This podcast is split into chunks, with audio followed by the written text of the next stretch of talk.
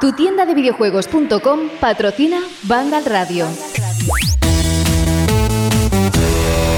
Bienvenidos a Vandal Radio.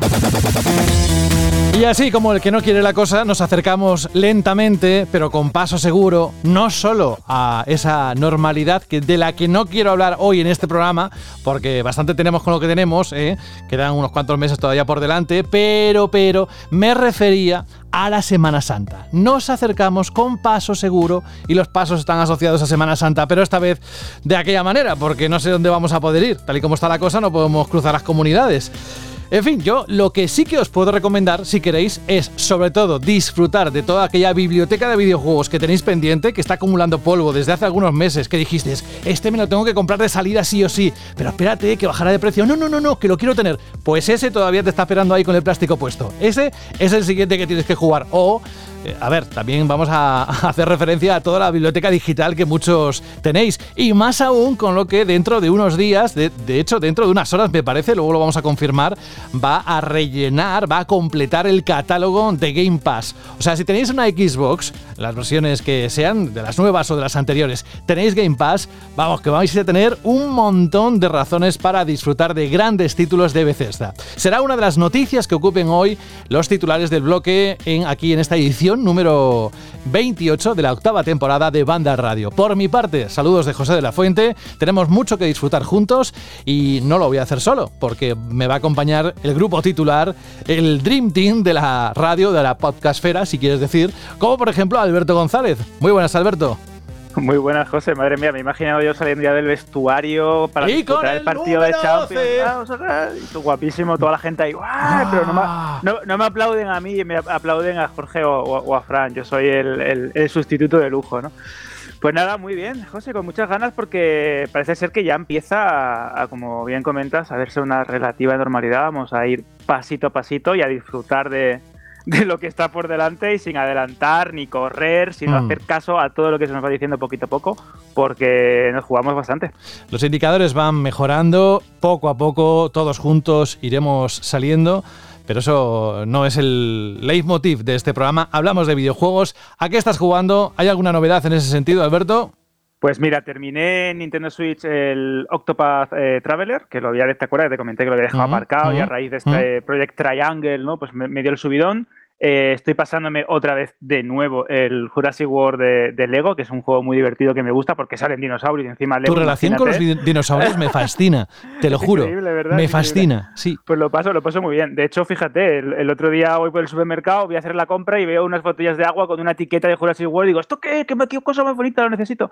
Y también Había dos, ¿no? Dos versiones de dos películas, ¿no? Sí, hay Regreso al Futuro, está también ET, ¿no? Pero cogí esas dos porque significan mucho, ¿no? Como, como sagas para mí. Y también estoy ahora que le estoy dando vueltas porque a raíz del anuncio del Age Exodus que se va a incluir dentro de, los juegos de PS Plus en, abril, si no me equivoco, que era, creo que era abril, eh, digo, bueno, voy a dar un repaso a la saga Oddworld y me los voy a poner todos, que los tengo todos en, en Nintendo Switch y empezaré uno a uno pues a rejugarlos para meterme en ese mundo que creo es un mundo y un universo tan retorcido como atrayente. Siempre me ha gustado bastante. Pues gracias por estar una semana más con nosotros, Alberto. Disfrutaremos sobre todo de la parte de hoy, especialmente con la Chirly Pregunta, porque tiene mucho que ver con Vandal, el proyecto Vandal en general. Nos habéis contado qué es lo que más os gusta de todo lo que habitualmente os ofrecemos a través de, esa marca, Vandal. Así que bienvenido una vez más. Tenemos a Fran, Fran Gematas, que se ha puesto flan en el chat. No sé por qué, si es que está nervioso por, por el lanzamiento de Outriders o yo qué sé, de, algún juego que salga dentro de unos días, el Monster Hunter. A ver, cuéntanos, ¿por qué estás nervioso, Fran? Pues nervioso mucho no estoy, la verdad. O sea, me he puesto flan simplemente por los jajas, ya sabes cómo soy. Ah. Pero hay un chiste, hay un chiste que nos han puesto en iBox hoy, bueno, hoy, esta semana, que yo he visto hoy, y que está muy a la altura de tus chistes. Me pone. Cuenta, es, cuenta. Es Alex Vizcaíno Moreno. Mm, bueno, nos cuenta su respuesta a lo que es eh, la Chirly pregunta. Y luego pone, eh, postdata, José, si te regalas un disco de Freddie Mercury, ¿te das Queen? Digo, esto lo ha escrito Fran. esto lo ha escrito Fran. Increíble, 11 de 10. A mí me dan ganas de llorar. Es más, se me quitan las ganas de vivir con chistes así. Pero yo entiendo que hay gente que le gusta. Literalmente me dan la vida, ¿eh? A mí un chiste de esto yo puede ser un día que esté un poco de bajón y tal, y me cuentan un chiste de esto y ya me alegran el día. Así que muchísimas gracias, ¿eh? bueno, oye, eh, hablando de videojuegos, Fran, eh, ¿hay alguna novedad en lo que estás jugando? Si lo puedes contar, que tú siempre manejas información, bueno, de aquella manera, que a veces puedes y otras veces no puedes. Pues mira, mm, sí se puede contar porque, claro, han salido las impresiones, entonces se da por hecho, ¿no? Que está trabajando también en el análisis. Entonces se puede contar. Eh, estoy jugando al Story of Seasons Pioneers of Olive Town en Nintendo Switch. Ya sabéis, el juego de granjitas que antes se llamaba Harvest Moon. Y estoy ahí a liado todos los días echándole sus dos, tres horitas. Y también estoy con la segunda y última expansión de The Outer Worlds, y de vez en cuando, cuando esos dos juegos me dejan tiempo, pues estoy siguiendo dándole a Persona 5 Strikers. No, no, si aburrido no estás. Yo sugiero desde aquí al jefe de reacción, que es Jorge. Jorge Cano, muy buenas. Hola, buenas. Yo sugiero que cuando salga el juego de Teenage Mutant Ninja Turtles Shredder's Revenge, se lo demos a, Fran para que lo tenga que decir cada dos por tres en el programa. Nada, broma. Fran, no te vamos a hacer Socorro, socorro. Hablaremos luego de este, de este título, de este anuncio. Fran, ni Fran ni, ni, yo. Ni nadie. Diría el juego de las tortugas ninja y ya está por saco. ¿sabes? Pero seguro que busca una especie de atajo para decirlo de otra manera. Lo rebautizaría, estoy convencido. Bueno, bienvenido, Fran. Hola, Jorge. ¿Cómo estás? ¿Todo bien? Sí, muy bien. Aquí, eh, en una semana bastante horrorosa, porque no recuerdo, es una de las semanas peores que recuerdo en cuanto a falta de noticias y de lanzamiento de juegos y de todo. Y de hecho, este mes de marzo, lo hablaba otro día con un compañero que creo que es el peor mes de marzo en la última década en, el mundo de los videojuegos en cuanto a lanzamientos. Es muy, muy flojo, muy flojo. Pero bueno, ya hay que seguir la lucha diaria y, y pronto acabará. No sé si podrás hablar de ello, pero la próxima semana tenemos alguna novedad que sí que algunos están esperando, yo incluido, y tendremos un programa con, con, eso, ¿no? Esa novedad además de hardware. Sí, la semana que alguna cosita y tal, así que bueno, va a estar interesante, pero es que esta semana iban pasando los días y yo estaba por decirte, mira, vamos a cancelar el banda al radio esta semana. no, hombre, no, nos quedará más corto, pero cancelarlo no. Porque no hay absolutamente nada de lo que hablar, pero bueno, sí que hay, sí que hay alguna cosita. Me imagino que Egea, que es un oyente que va en camión y que suele escuchar el programa a principios de semana. Dice, además, luego lo escucharemos, que nos lo cuenta. Alberto, como le dejemos a Egea sin su ración, no solo Egea, sino un montón de gente que nos escucha, como les dejemos sin su ración de banda al radio, aunque sea una versión reducida, vamos, nos montan una, una revolución. ¿eh? Nos lían un jaleo brutal y encima si es lo que utilizáis para amenizar un poco el trabajo o incluso una jornada de estudio mientras estáis limpiando la casa o estáis preparando algo o como Egea, que es cuando está conduciendo de cara a hacer su, su ruta, pues yo creo que sería un auténtico, una, auténtica debacle. Nos, nos, acribillarían a comentarios por todos lados. Me encanta la cantidad de situaciones desde las que nos escuchan los oyentes y desde qué distancias, ¿eh? porque no solo los que están aquí cerca en lo que es nuestro país, sino en otros. Así que hoy vamos a dedicar, fíjate, no estaba preparado, pero lo vamos a dedicar a todas aquellas personas que nos escuchan fuera de España, en algún lugar, que sois muchos. Muchísimas gracias y en general a todo el resto, todos incluidos. Gracias por participar de esta edición de Banda Radio. Vamos al bloque de noticias, no sin antes deciros que eh, dentro de un momento pasará por aquí, por supuesto, no puede faltar, sobre todo porque tiene la cacería 4.0, Rubén Mercado. Pero ahora vamos a meternos con lo que nos ha dejado las noticias en el mundo de los videojuegos en los últimos días. ¿Preparados? Sí, vamos.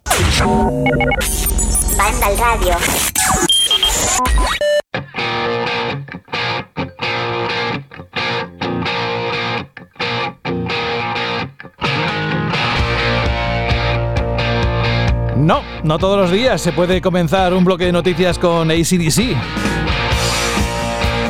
¿Y por qué será? Bueno, pues si habéis visto Banda en la página web, seguramente ya habréis visto el vídeo que acompaña esta canción. Vamos a, vamos a explicarlo, porque sabéis que esta semana ha dado mucho que hablar Xbox y eh, la bienvenida oficial a Bethesda. Y diréis, pero si eso fue hace ya unos meses. Bueno, aunque el acuerdo de compra entre Xbox y Zenimax, la compañía matriz de Bethesda, se produjo en septiembre del año pasado, no ha sido hasta esta semana cuando la Comisión Europea ha aprobado sin condiciones la adquisición por valor de 7.500 millones de euros. Tras conocer esta decisión, Phil Spencer, jefe de Xbox, firmó el, hace unos días eh, un artículo en el blog oficial de la compañía, fue el martes, si creo recordar bien, dando la bienvenida a las licencias, juegos y equipos de Zenimax y anticipando anuncios con respecto a la llegada de sus juegos en Game Pass. Estad atentos porque las próximas horas en Vandal vais a ver una noticia donde tenéis un montón de información que también hemos recogido porque justamente antes de comenzar ha salido la lista de los títulos que se van a incorporar al catálogo. Claro, por su parte, Bethesda ha publicado un vídeo oficial en el que repasa su trayectoria desde 1986, que se dice pronto, hasta ahora, cuando se adhiere a Xbox en esta nueva etapa. Por eso, estáis escuchando de fondo esta canción de ACDC, It's a Long Way to the Top, If You Wanna Rock and Roll, porque aparece en ese vídeo de Bethesda. En el artículo, Spencer habla también de que quieren dejar a Bethesda que haga sus juegos como lo estaban haciendo hasta ahora, algo que han reiterado en anteriores ocasiones, pero adelanta que las consolas Xbox, PC y Game Pass serán los mejores sitios para experimentar los nuevos juegos de la compañía. Y confirma que habrá nuevos títulos, algunos nuevos títulos en el futuro que serán exclusivos para los jugadores de Xbox y PC. De momento, eso sí, los siguientes de Bethesda no saldrán en las consolas de la compañía, que son, como sabéis, Deathloop y Ghostwire Tokyo, que mantendrán su exclusividad temporal de un año con consolas de Sony. Y no sé si quieres comentarlo ahora, Jorge, porque ha salido la lista y creo que, es el momento, pero eh, luego si no, hablamos del reportaje de Xbox y ese repaso por los estudios y los juegos en desarrollo, que yo creo que tiene un, una lectura obligadísima para todos aquellos interesados ¿no? en la página web.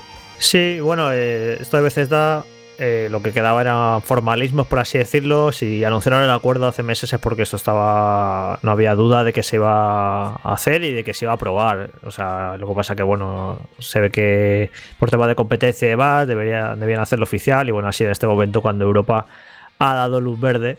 Y bueno, nos ha dejado alguna noticia todo esto, que es como ese comentario de eh, va a haber juegos que van a ser exclusivos de Xbox y, o sea, saldrán en, Xbox y PC, por si había alguna duda.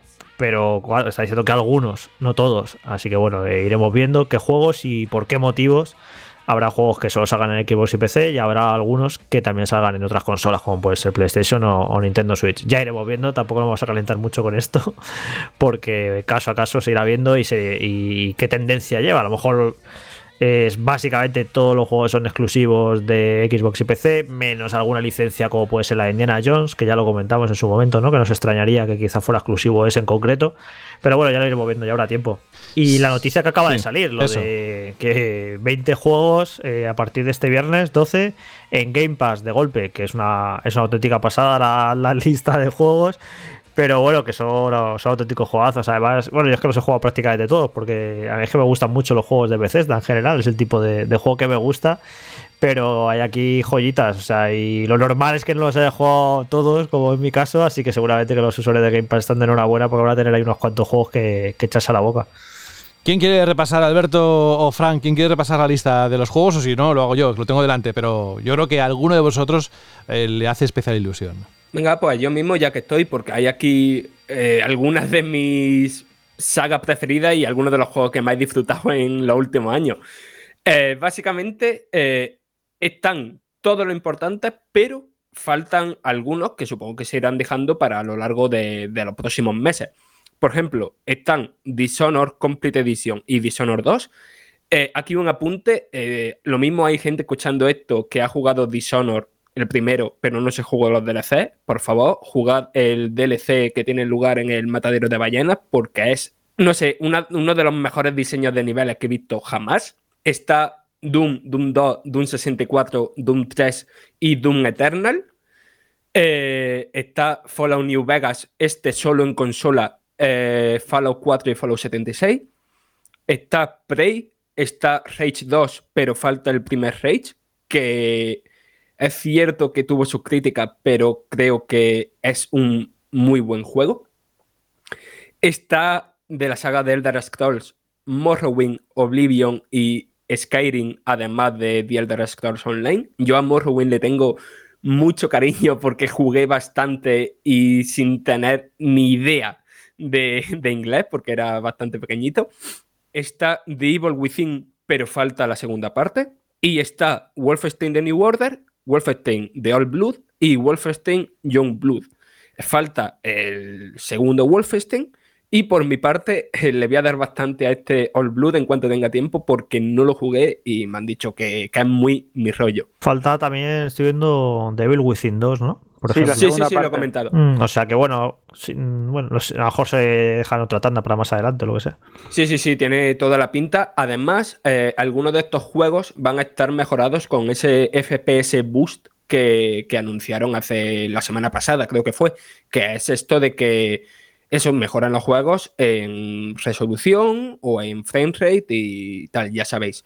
Y prácticamente todos los que he dicho están eh, a partir de mañana, o sea, cuando estéis escuchando esto probablemente ya estén, en consola, en ordenador y en teléfonos móviles Android, si tenéis el Game Pass Ultimate. Y antes de pasar a Alberto, yo quiero comentar algo que me parece bastante interesante del comentario de Phil Spencer, que yo con esto de Bethesda mm, era un poco, o sea, no pesimista, sino que yo me esperaba que de esto no se, del acuerdo no salieran resultados hasta dentro de, bastante, que, que los resultados del acuerdo no los viéramos hasta dentro de quizá un año, dos años. Y Spencer ha dicho que en los próximos meses, ya de este año, anunciarán cosas relacionadas con, con. No sé, me extraña, pero por otro lado, me, me parece, me parece guay, me parece bien que vayamos a ver ya, no sé, algún juego, no sé si mucho, pero al- alguno que es resultante de esta colaboración. Eh, Alberto, dale. No, yo lo que iba a decir es que eh, una de las cosas que más me, me convencieron, ¿no? Cuando se anunció el anuncio y ahora ya se ha formalizado la compra, era que siempre iban a respetar la independencia, la creatividad y la manera de hacer las cosas de Zenimax Media como corporación gigante y como Bethesda como estudio. Y eso es una cosa que personalmente, una declaración de intenciones que a mí me vale mucho. Porque si por algo han destacado este tipo de juegos, los Dishonored, los Prey, eh, los The Elder Scrolls y los nuevos o los más recientes títulos de la saga Doom, siempre han sido por su eh, originalidad, por su forma de presentar determinados aspectos, por su creatividad y por llevarnos eh, experiencias que si no fuesen por ellos, yo creo que no estarían eh, o no serían demasiado comunes en el mundo de los videojuegos. Comentaba Frank una cosa que es bastante cierta y es el diseño de niveles de, de Dishonored, la, la saga. Y es cierto, eh, yo no he jugado a un título que me, me haya transmitido tanto eh, la importancia de un buen diseño de niveles de un escenario como esto. Eh, Prey, ¿qué a decir? Prey era un juego que yo no le hice mucho caso en un primer momento y Jorge me dice, tío, te encanta la saga Alien, te encantan los juegos así, con este vas a disfrutar muchísimo. Y efectivamente, me quedé alucinado con ese estilo visual retrofuturista. Es un juego que si no lo habéis jugado, que creo que casi todo el mundo sí le ha dado una oportunidad, por favor, ahora que está en Game Pass, dadle un vistazo A este, es a, este, a este le sentará muy bien que le meta lo del FPS bus. Cierto. Porque iba, porque iba a 30 y a 60 sería una pasada este juego, la verdad. Y bueno, y muchos, que ¿eh? Muchos muchos, lista iban a, iban a 30, los Fallout y tal, y en consola, y lo de meterle el pasecito a 60, la verdad es que está genial. Bueno, el tema este, Alberto, de vamos a respetar la libertad creativa, bla, bla, bla. Esto, si tiramos de meroteca, cada vez que se compra, hay una gran sí, es compra. como la frase como eh, frase de relaciones públicas, de marketing, que hay que decir. Y pues luego pasará lo que pasará. Pero bueno, evidentemente en este, en este sentido eh, sí que creo que, que va a ser cierto, ¿no? Porque yo qué sé, si son estudios con talento que han demostrado que hacen buenos juegos en el pasado, pues no, te- no creo que no tienen que meter demasiado las narices ahí para, que- para estropear las cosas. Sí que creo que, que precisamente lo que son los juegos de la propia Bethesda es en lo que no han tenido una buena generación. Me refiero a, la saga Fallout. Porque Fallout 4 fue un exitazo de ventas, pero en cuanto a lo que tenía que ser una cuarta entrega, creo que dejó un poco que desear. Y Fallout 76 fue, fue un desastrito. Así que creo que igual, en- si los estudios que rodean a Bethesda, creo que han hecho las cosas bastante bien. Creo que es la propia Bethesda y con su siguiente juego, que se supone que será Starfield, tienen que volver a, a dar un golpe sobre la mesa y, y hacer un gran juego de, de calidad y que nos olvide, que nos haga olvidar lo que han hecho con los últimos dos Fallout. Y bueno, y, con, pues, y con The Elder Scrolls que también es de ellos. bueno, pero ese juego no se acuerda nadie, ¿no? Pero que Starfield, además, que se han escuchado rumores de que ya está siendo un desarrollo un tanto complejo, eh, sería un buen momento, ¿no? En la conferencia de Xbox que hagan este verano, cuando sea, pues que ahí el primer gameplay sería un buen tanto que se, que se podría apuntar Microsoft, incluso si dan una fecha o incluso si dicen que va a ser exclusivo de Xbox, pues yo tengo, no sé, me apetece eh, Bethesda, pues tener el del Scroll por un lado, eh, lo parecido pero pues apocalíptico Fallout y ahora parecido en el espacio, a mí me mola la idea, la verdad, me apetece a ver qué tal sale aquello. Y bueno, que al menos a mí o sea, Fallout 4 puede ser, eh, fue muy criticado, pero yo me lo comí con patatas. Es que es una fórmula que me gusta mucho. Esto de los mundos abiertos, estos que hace de Bethesda, de perderte durante horas explorando y descubriendo historias y para aquí y para allá. Yo le veo las costuras a Fallout 4, evidentemente, y los problemas que tenía, pero me sigue, me sigue. Bueno, de hecho, mira, Fallout 76, con todo lo malo que pueda ser, y me, lo, me, pasé la historia y medio lo disfruté, la verdad. Es que me gusta mucho la fórmula esta de, de los Elder Scrolls y de los Fallout. Y no sé, si hace lo mismo con, con, Starfield en el espacio, yo voy a estar ahí a tope. Sí, Fallout 76, que para que la gente que no lo sepa o que no ha estado al tanto, que recibió una gran actualización. Bueno, de hecho ya van dos grandes actualizaciones exacto, exacto. Que, que, añadieron NPC y tal, y que es, es verdad que no es tan profundo, no se crean, no, no, me parece a mí que esté tan bien escrito como los Fallout 3 o mucho menos Fallout New Vega, pero que a la gente que le guste eh, más el rollo de clásico de Fallout 3, eh, creo que lo puede disfrutar bastante. Y yo ahora quiero, eh, os quiero arrojar a, compañeros una pregunta. Eh, ¿Creéis que esta, esta compra de, de, un estudio y una serie de, de, equipos de desarrollo que están supeditados al mismo eh, ¿Creéis también que más allá de aportar gran cantidad y contenido a Game Pass o a los servicios de Microsoft, ¿no creéis también que es una especie de ganar karma y ganar originalidad dentro de, tus desarrollos propios y posiblemente exclusivos, como un movimiento de cara al futuro para potenciar eso que tanto se ha criticado muchas veces de los estudios de, de Xbox? Bueno, eh, a ver, es que es una compra muy, ya lo he comentado cuando se, se, anunció, es que es una compra muy loca. Es que te haces con un montonazo de estudios, con mucho talento, y de hecho hay eh, estudios que se solapan en cierta manera, porque es muy gracioso que Microsoft comprara Obsidian que era y anunciaron su propio Elder Scrolls y luego compren a los que hacen Elder Scrolls. De repente tenemos como se ha encontrado Microsoft con dos estudios muy tochos para hacer RPGs de mundo abierto, o ¿sabes? Y es como que parece que hay que se solapan, incluso quién sabe si en un futuro no acaba haciendo Obsidian un Fallout New Vegas 2. Pues simplemente porque pueden hacerlo, porque tienen la licencia, tienen el estudio, eh, tienen a la gente pidiéndolo y a lo mejor le dan ese gusto a la gente, ¿no? Y luego tiene, pues ahí hay de software para hacerte Dune o el shooter que quieras. Tienen Arcane para ponerte la, la calidad de, su diseño de juego excelente, de estos Immersive Sim. Y no sé, es que puede, o sea, tiene tantos estudios ahora, tiene el toque japonés de tango con, los que hicieron eh, Devil Within. Es que tienes tantos estudios para hacer tantas cosas, más los que ya había ido comprando Microsoft en estos dos últimos años, que ahora repasaremos. Que ahora mismo pueden abarcar cualquier género, cualquier tipo de juego y cuando se ponga todo esto a, producir, eh, son 23 estudios, que tienes, vamos, cada año esto tiene que dar sus frutos al menos en 3, 4 grandes juegos, si no más. Eh, y luego también a ver cómo, qué tipo de juego hace, ¿no? Cómo lo escalan, pues es triple A, cuádruple A, dobles A. Pueden también apuntar a eso, ¿no? A, a jugar no todo que sean juegos gigantescos y hacer juegos medianos. Eh, porque, por ejemplo, eh, los de los de Wolfenstein ya han demostrado que también pueden hacer experiencias más contenidas y muy buenas. No sé, es que vamos, eh, yo tengo muchísimas ganas de ver qué va a dar todo esto de sí y cómo lo van a organizar, porque claro, lo que, lo que comentaba, ¿no? Que esto de que, que Obsidian se pusiera a hacer su propio Elder Scrolls, ahora a lo mejor se han dado cuenta que no tenía mucho sentido teniendo a los eh, creadores de, de, Elder Scrolls, pero bueno, a ver cómo, a ver cómo se organizan. Yo estoy muy de acuerdo con todo lo que ha dicho Jorge y ella es la parte que más me emociona del acuerdo, aunque, repito, este tipo de acuerdo a mí me dan cierto miedito, ¿no? Por el tema del monopolio, pero bueno, un tema que, que no sé, que estaríamos aquí hablando ahora y ahora.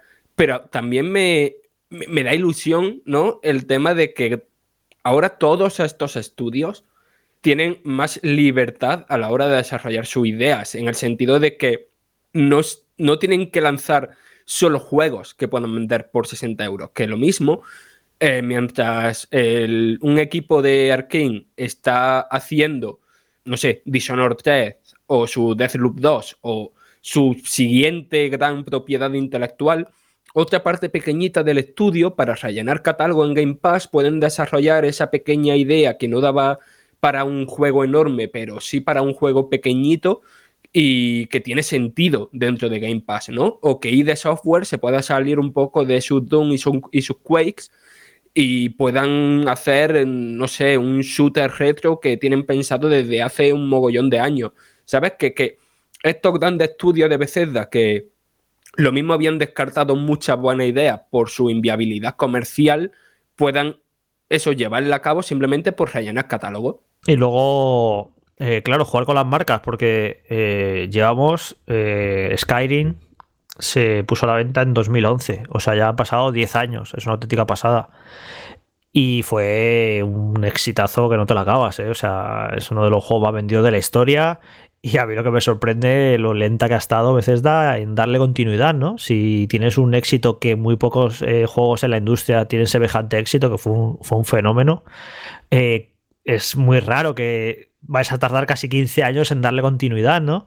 Y básicamente eso es porque su estudio matriz que hace este tipo de juegos, cuando terminó con Skyrim, se puso con Fallout 4. Y cuando terminó con Fallout 4, pues imagino que se puso con el del Scroll 6. O sea, Iván no, se ve que no tienen capacidad para producir estas dos grandes sagas a la vez.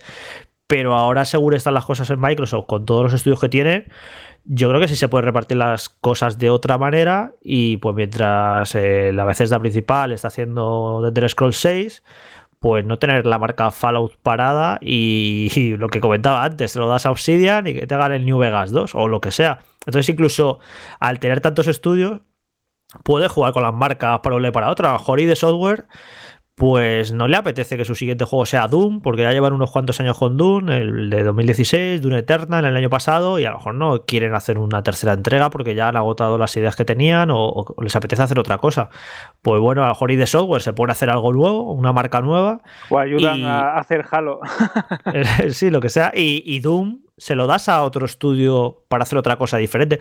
No sé, es que es eso también ahora. Eh, pueden no solo con todas esas cantidades de marcas que tienen, pues las pueden, pueden jugar con ellas, las a otros estudios y yo también espero que evidentemente que no todos sean secuelas y que hagan muchas marcas originales y que prueben, que yo creo que eso Bethesda pues durante estos años sí que lo ha hecho más o menos, sí que han salido cosas nuevas, eh, sagas nuevas y eso que, que vayan compaginado también y que no todos sean eh, remakes o reboots o recuperaciones o secuelas o precuelas, que la industria a veces se, se queda un poco anquilosada ahí, que creo que de hecho es uno de los problemas de Xbox hasta ahora que estaba basada en tres pilares fundamentales, en Halo, en Gears of War y en Forza Motorsport.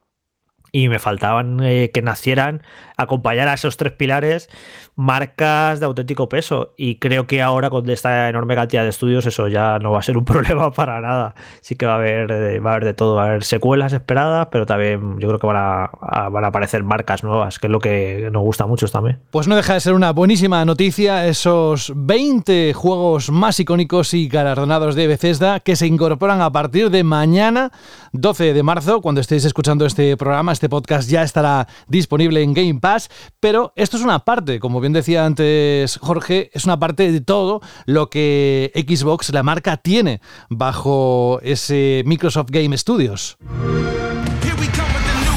Y es que en los últimos años la cartera de Microsoft Game Studios, renombrada como Xbox Game Studios, ha crecido exponencialmente y da la sensación de tener unos mimbres resistentes. Para conseguir esto, la división de juegos de Microsoft sacó la cartera y firmó cheques para introducir bajo su marca propia estudios reputados como Ninja Theory, Obsidian Entertainment, Double Fine Productions e In Exile Entertainment, entre otros, que se suman a los fundamentales como 343 Industries, Rare, The Initiative y Mojan o Mohan, y recientemente, como decíamos, a las ocho empresas que llegan bajo el paraguas de Zenimax Media.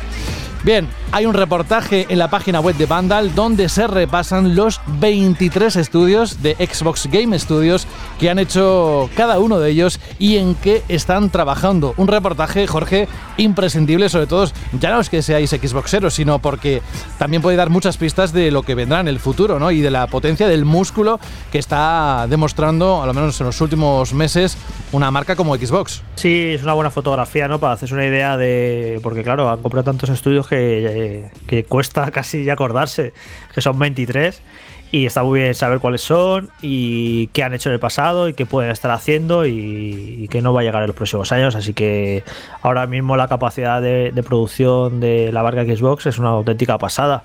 Y es, y es raro ¿no? este discurso de, decir esto, que es un hecho, con eh, ver lo que va a salir este año y ver que es que no va a salir mucha cosa, mucha cosa este año, desgraciadamente, porque los que los juegos los hacen de un día para otro. Aunque, bueno, a lo mejor, Fran, esto no sé si lo hablamos, es que ya no sé ni lo que hablamos en el programa o lo hablo yo fuera del programa, pero yo creo que, que Bethesda tiene alguna sorpresita para, para este año. Que juego no anunciado, seguro, seguro, seguro. No, sé Si la, no sé si lo hablamos, lo de Wolfenstein 3, ¿lo hablamos aquí? Creo que no. Por una parte, se rumorea, no sé, fuentes que, que están bastante metidas en la industria, de que aparte de este Indiana Jones de Matching Games, eh, el equipo tiene casi terminado un Wolfenstein 3, porque hay gente, o sea, se puede decir, eh, no hace tanto que sacaron Wolfenstein John Blood.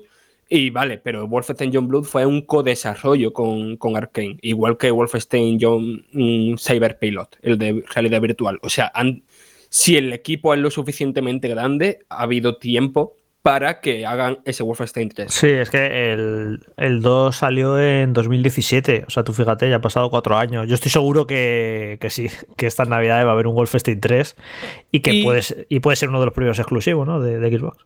Sí, sí, sí, sí, no me extrañaría nada. Y después también hay otro rumor por la fuente que viene, que es la misma fuente que el año pasado estuvo adelantando la existencia y las fechas de todos los eventos de presentación de consolas que hubo el año pasado y tal, eh, se dice que este año se va a anunciar Forza Horizon 5 y que ese Forza Horizon 5 va a llegar antes del nuevo Forza Motorsport, que es raro, porque el Forza Motorsport sí está anunciado y este no.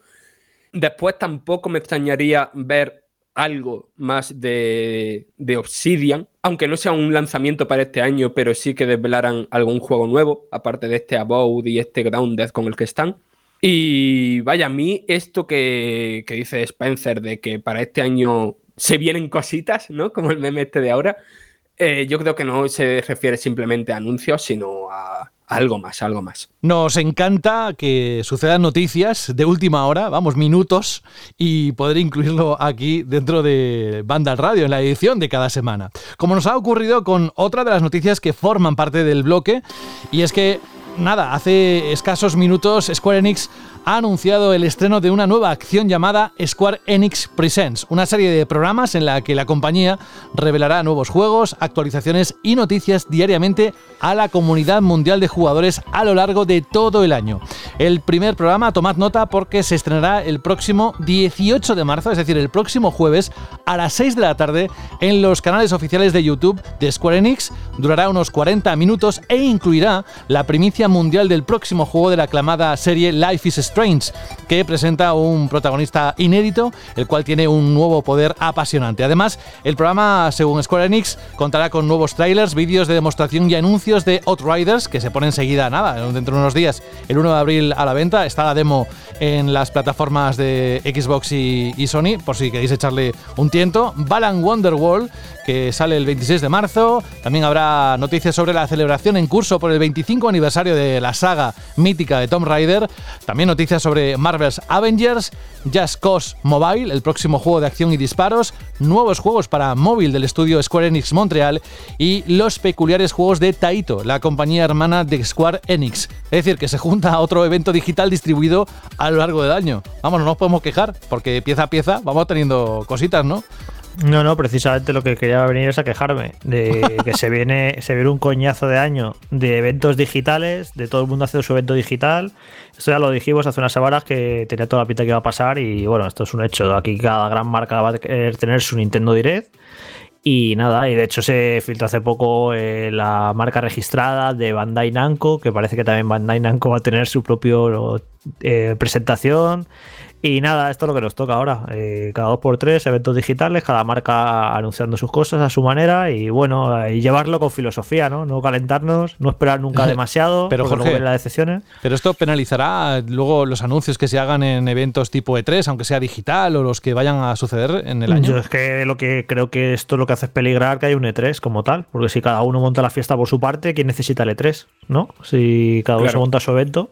Así que yo he empezado a dudar de que vaya a haber un E3 como tal. Y de hecho, estamos a marzo y todavía no se ha anunciado oficialmente. No sé, no sé, ¿eh? no lo tengo yo claro si se va a hacer al final o si cada compañía va a hacer la guerra por su cuenta y ya todo por saco. Así que no, no lo tengo claro. Claro, es que lo único que hay anunciado es que sí, que la ESA quiere hacer su E3 digital para este año. Pero, claro, la ESA necesita el apoyo de las compañías, a pesar de que la ESA esté formada por la propia compañía. Pero si cada compañía se pone a hacer su evento digital, eh, ¿para qué van a querer un, un, E3 en el que su mensaje tenga que competir con el de otras marcas? Que no tiene sentido empresarial hacerlo. Y a mí, de verdad, que antes, cada vez que había un evento digital, me ilusionaba y ahora me agobia. Es una sensación de de agobio, no solo porque haya que cubrirlo y tal, porque prefiero estar, o sea, e, el trabajar estas cosas sí me gusta, pero no me gusta el tenernos a miles o decenas de miles de espectadores viendo un evento por si se anuncia el próximo gran juego que esperamos de qué compañía, para que evidentemente al final no se anuncie, porque eso lo anunciarían por separado, porque tiene el suficiente peso para anunciarse por separado, y que estos eventos al final lo que hagan sea mm, tenernos delante de la pantalla para ver eh, sus próximos juegos medianos que van a lanzar. El problema es que también se está generando una narrativa, como comentaba Jorge, alrededor de, estos, de ese tipo de eventos digitales, que eh, en Banda Radio la hemos debatido, la hemos anticipado incluso, la hemos explicado un montón de veces, que nos encaminamos hacia un mundo que en la industria del videojuego, cada compañía o cada gran eh, editora de las que compiten en el mercado tenga su propio evento y su propio sistema de las noticias y sus streamings eh, corporativos para anuncios, etcétera, etcétera. Y que los eventos tradicionales, tal y como los conocíamos, de momento parece ser que no van a volver porque no tienen cabida. Estamos literalmente atiborrados de eventos digitales. Y como comenta Fran, llega un punto en el que ya te lo tomas casi como una cita obligada. Yo entiendo que hay marcas y hay eh, compañías que tienen un fondo de armario y unos juegos más interesantes que otras, eso está claro, no hay que darle más vueltas, pero también es cierto que las propias compañías que o que no tienen un catálogo demasiado potente o que no editan eh, los grandes títulos tendrían que mirar si este tipo de eventos son necesarios o no, porque eh, lo hemos dicho muchas veces y de hecho creo que en el último podcast en el que hablábamos del State of Play también lo arrojaba Frank hay cosas que quizás con una nota de prensa bien escrita, con un par de trailers o un gameplay y una imagen, pues es más que suficiente y no tienes que darle 15, 10 minutos que al final generas hastío cansancio en el espectador. No sé, es que el escenario cambió por completo el año pasado, las compañías se han dado cuenta que este tipo de formatos son cómodos, funcionan y que han tenido un éxito en el pasado, como ha demostrado Nintendo y también ha demostrado eh, Sony, pues mm, se quieren copiar, se quieren subir al, camión del, streaming propio y del evento propio. Yo lo entiendo porque tienen que hacer marca, pero es que quizás no todas las compañías tienen que estar obligadas a hacer un evento de 30, 40 minutos o una hora mostrando juegos o que ya hemos visto o que conocemos o que no necesitan de un espacio en ese tipo de, de retransmisiones porque se puede hacer de otra manera. No lo sé, yo creo que se nos avecina un año lleno de citas en el calendario con cada compañía mostrando sus cuatro o cinco juegos y haciendo un B-roll con un montón de montajes de todos los títulos que tienen en el mercado. Y eso al final satura. El tema de estos eventos eh, tiene unas connotaciones mucho más complejas y mucho más profundas, más allá de que nos gusten más o menos, de que reúnan a la gente y que luego decepcionen y bla, bla. Esto ya viene de los tiempos de cuando Nintendo empezó a hacerlo Nintendo Direct. Yo recuerdo hablarlo con nuestra compañera Sara, que a Sara no le gustaba nada los Nintendo Direct y tiene toda la razón, porque lo que decía es que se, que se saltaba el filtro de la prensa. O sea, tradicionalmente eh, los juegos nos los enseñaban en algún tipo de evento, ya, sea, ya fuera pues en un vídeo, poder probarlos, poder hablar con sus responsables. Y primero la compañía se lo enseña a la prensa y luego la prensa se lo comunica al público. Lo que le han dicho, lo que le ha visto, lo que le ha parecido. pasaba la información por el filtro de la prensa.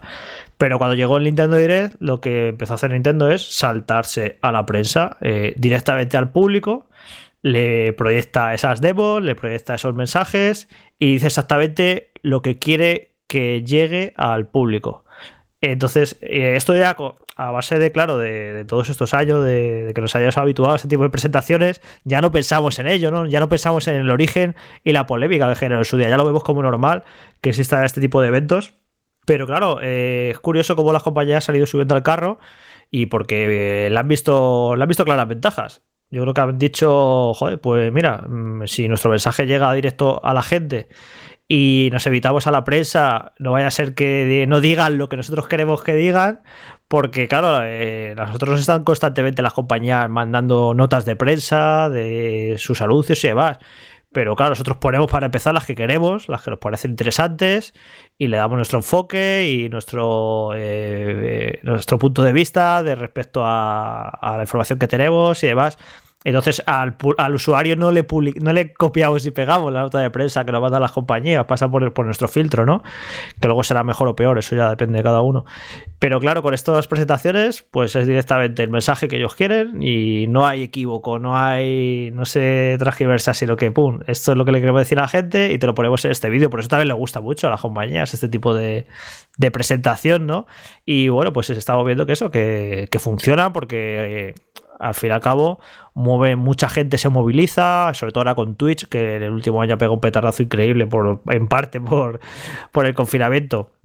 Entonces hay un montón de gente los streamea, se produce un montón de conversación en redes sociales, todo el mundo está pendiente y consiguen una atención que yo creo que ellos se han dado cuenta que no la consiguen de otra manera si mandan la tradicional nota de prensa o si un martes por la tarde sin venir a cuento pues anuncian el nuevo Life is Strange pues a lo mejor han visto que no tiene tanta repercusión como si lo meten en un evento del que todo el mundo está pendiente. Así que nada, esto, esto ha llegado para quedarse, este tipo de presentaciones. Y vamos, yo veo, vamos a ver este año, que toda gran compañía va a tener su, su presentación de este tipo. Y es que yo creo que ya no falta ninguna. Ya Electronic Arts lo hace desde hace tiempo, Ubisoft lo empezó a hacer el año pasado, lo tiene Sony, lo tiene Microsoft, ahora Square Enix, falta Bandai Namco por anunciarla. Y bueno, eso, eh, no, no vas a ser una compañía de renombre nombre si no tienes tu propio, tu propio direct. Y así, de esta manera, llegamos a la última noticia que conforma este bloque. No voy a decir mucho, voy a poner esta música.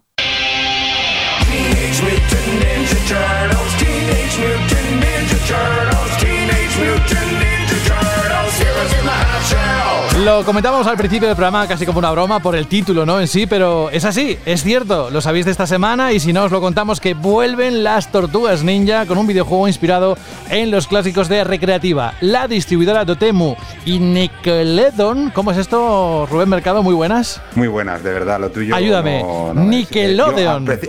precisamente a uno que pronuncia el inglés de puta madre, eh, pues es Nickelodeon. Como tengo hijos y sé que Bob Esponja y compañía son de Nickelodeon, pues Nickelodeon es un poco la editora también del título. Bueno, yo sé que eres fan de las Tortugas Ninja. Yo aprovecho. Además, mucho. Lo sé, lo sé. Aprovecho para darte la bienvenida al programa que te acabas de incorporar. Pues han anunciado el Teenage Mutant Ninja Turtles Shredder Revenge.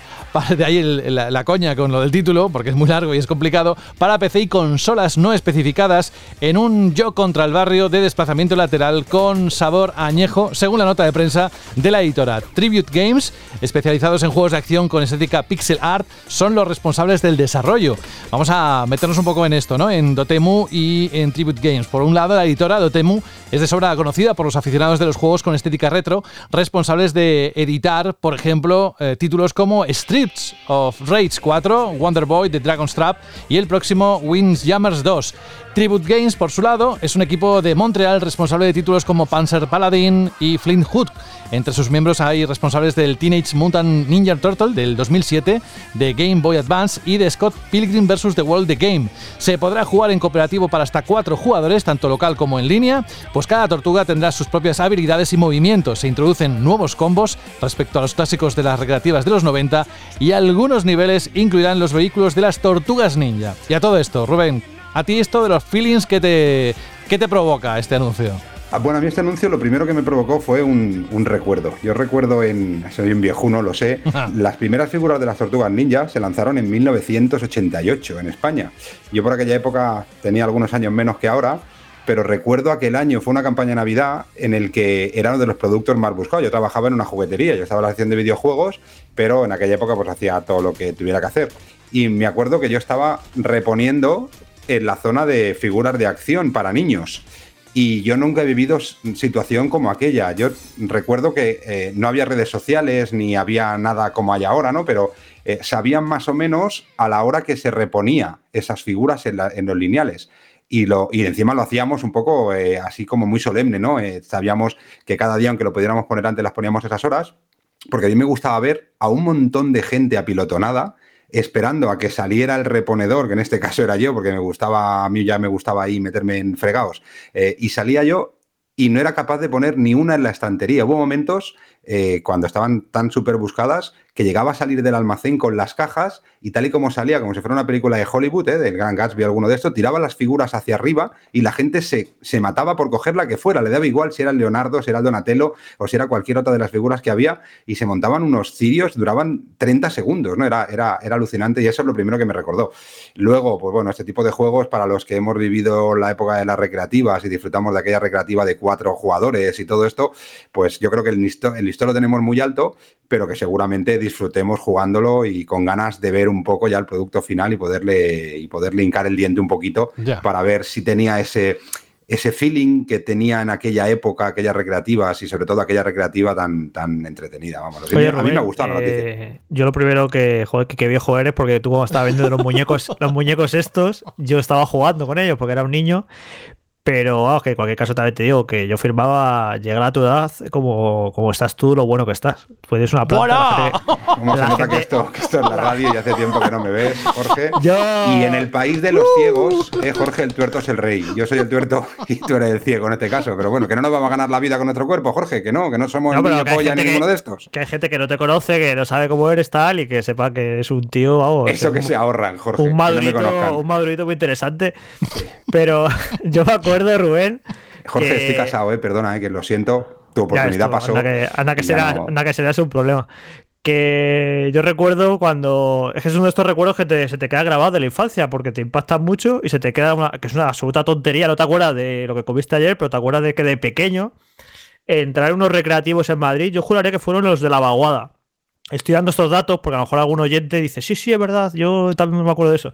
Pues en los recreativos de la vaguada estaba la recreativa esta de las tortugas ninja, la de, la de para cuatro jugadores, que era súper espectacular, porque claro, era un mueble gigantesco, con un dibujo en el lateral súper chulo, con los cuatro mandos, y yo recuerdo de pequeño ver este juego y era aquello, y yo alucinar, porque me parecían dibujos animados. O sea, me parecía. Ahora veo vídeos en YouTube del juego y, joder, pues no es para tanto. Pero bueno, no, no ha, yo creo que no ha envejecido mal, ¿eh, Jorge? No, no ha envejecido mal, pero en mi mente es eh, mejor. ¿eh? Era, en mi mente directamente se veía como los dibujos. Y luego lo ves ahora y dices, no es para tanto. Porque de hecho, luego en esos años, Konami hizo varias recreativas así, varios beat pues muy espectaculares. la de los Simpson era brutal, que también era de cuatro jugadores y también era brutal. Esa estaba guay. Y la que iba a decir yo, la de Asteris y el de, el de Asteris, si podéis poneros un vídeo del, del beater up de Asteris, ese, sí, ese es el que mejor gráficos tiene de todos. Es una, es una auténtica pasada el pixel art que tiene ese juego. Pero eso que me acuerdo de niño ver la máquina esta de la tortuganilla para 4 y fliparlo. Decir, madre mía, que vaya pasada. Y tener un recuerdo chulo. Y a Javi de pequeño, te digo, me. me pero yo tú creo que eras, eras muy pequeño, ¿eh, Jorge? Yo acabo de hacer números y me acabo de dar cuenta que voy a denunciar mañana a mi madre por, por yo creo que por abuso de menores ¿eh? en el trabajo, porque yo tenía 10 años. En aquella época yo estaba Hostia. trabajando en la tienda y tenía 10 años, es decir, que era muy que Yo cuando, yo cuando he visto chiquitito. recreativa podría tener 7, 8 años, porque también, claro, desde que Y ya, yo. y, ya, lle- y ya llegabas, te ponían una sillita, porque ahora no, no, si justico yo no- también. Pero si yo no jugaba. si Hola, yo era- hola, oh, tú- uno tirando piropos y el otro lardo, ¿sabes?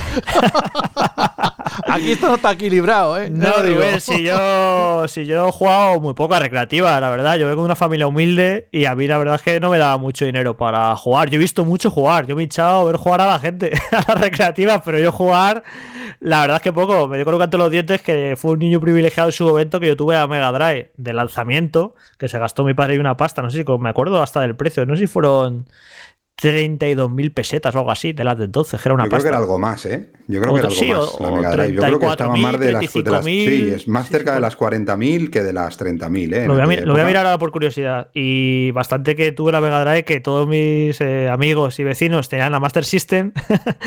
y era como yo tenía la, la tope de gama. y Era como joder, un lujo, que de hecho fue mi primera consola. Pero yo ya te digo, yo en recreativos y eso jugaba muy poquito. Yo qué sé, pues a lo mejor llegar un sábado por la mañana, tener 50, 75 pesetas que te daba para tres partidas. Y ya está. Y el resto, mirar. Sin mirar, sí que he mirado mucho jugar recreativas. Vamos, unos viejunos los dos, está claro. Yo estaba acordándome ahora que estáis hablando de los, de los juguetes que eran de, de Playmates, de la marca Playmate. Eh, Que aquí lo ¿recuerdas- distribuía Hasbro, si no recuerdo mal. Sí, creo que sí, creo que en España sí, pero la marca original, la que los fabricaba eran Playmates. ¿Te acuerdas, Rubén, de esa furgoneta verde, Buah, brutal, amarilla, brutal. que era Yo- increíble? Yo creo que era eh, de aquella época, yo recuerdo dos cosas que siempre pedía para Papá Noel y Reyes, pero como era un cabrón nunca se portaban bien conmigo. Y era la furgoneta de las tortugas ninjas y el halcón milenario de las figuras de Star Wars, que yo creo que son las figuras, las ¿no? dos figuras de acción sí, sí. que, que más me marcaron en la, en la infancia. Pero la, la- la furgoneta de las tortugas ninja es, era brutal, era algo, bueno, era, en aquella época era lo que más podías exigir. ¿no? Yo las tortugas tuve solo, creo que fue Donatello, que si lo tumbabas en el suelo, era como que Gi- giraba. Giraba, exactamente. Tenía como una cuerda este, le dabas como cuerda para atrás y daba vueltas, ¿sabes?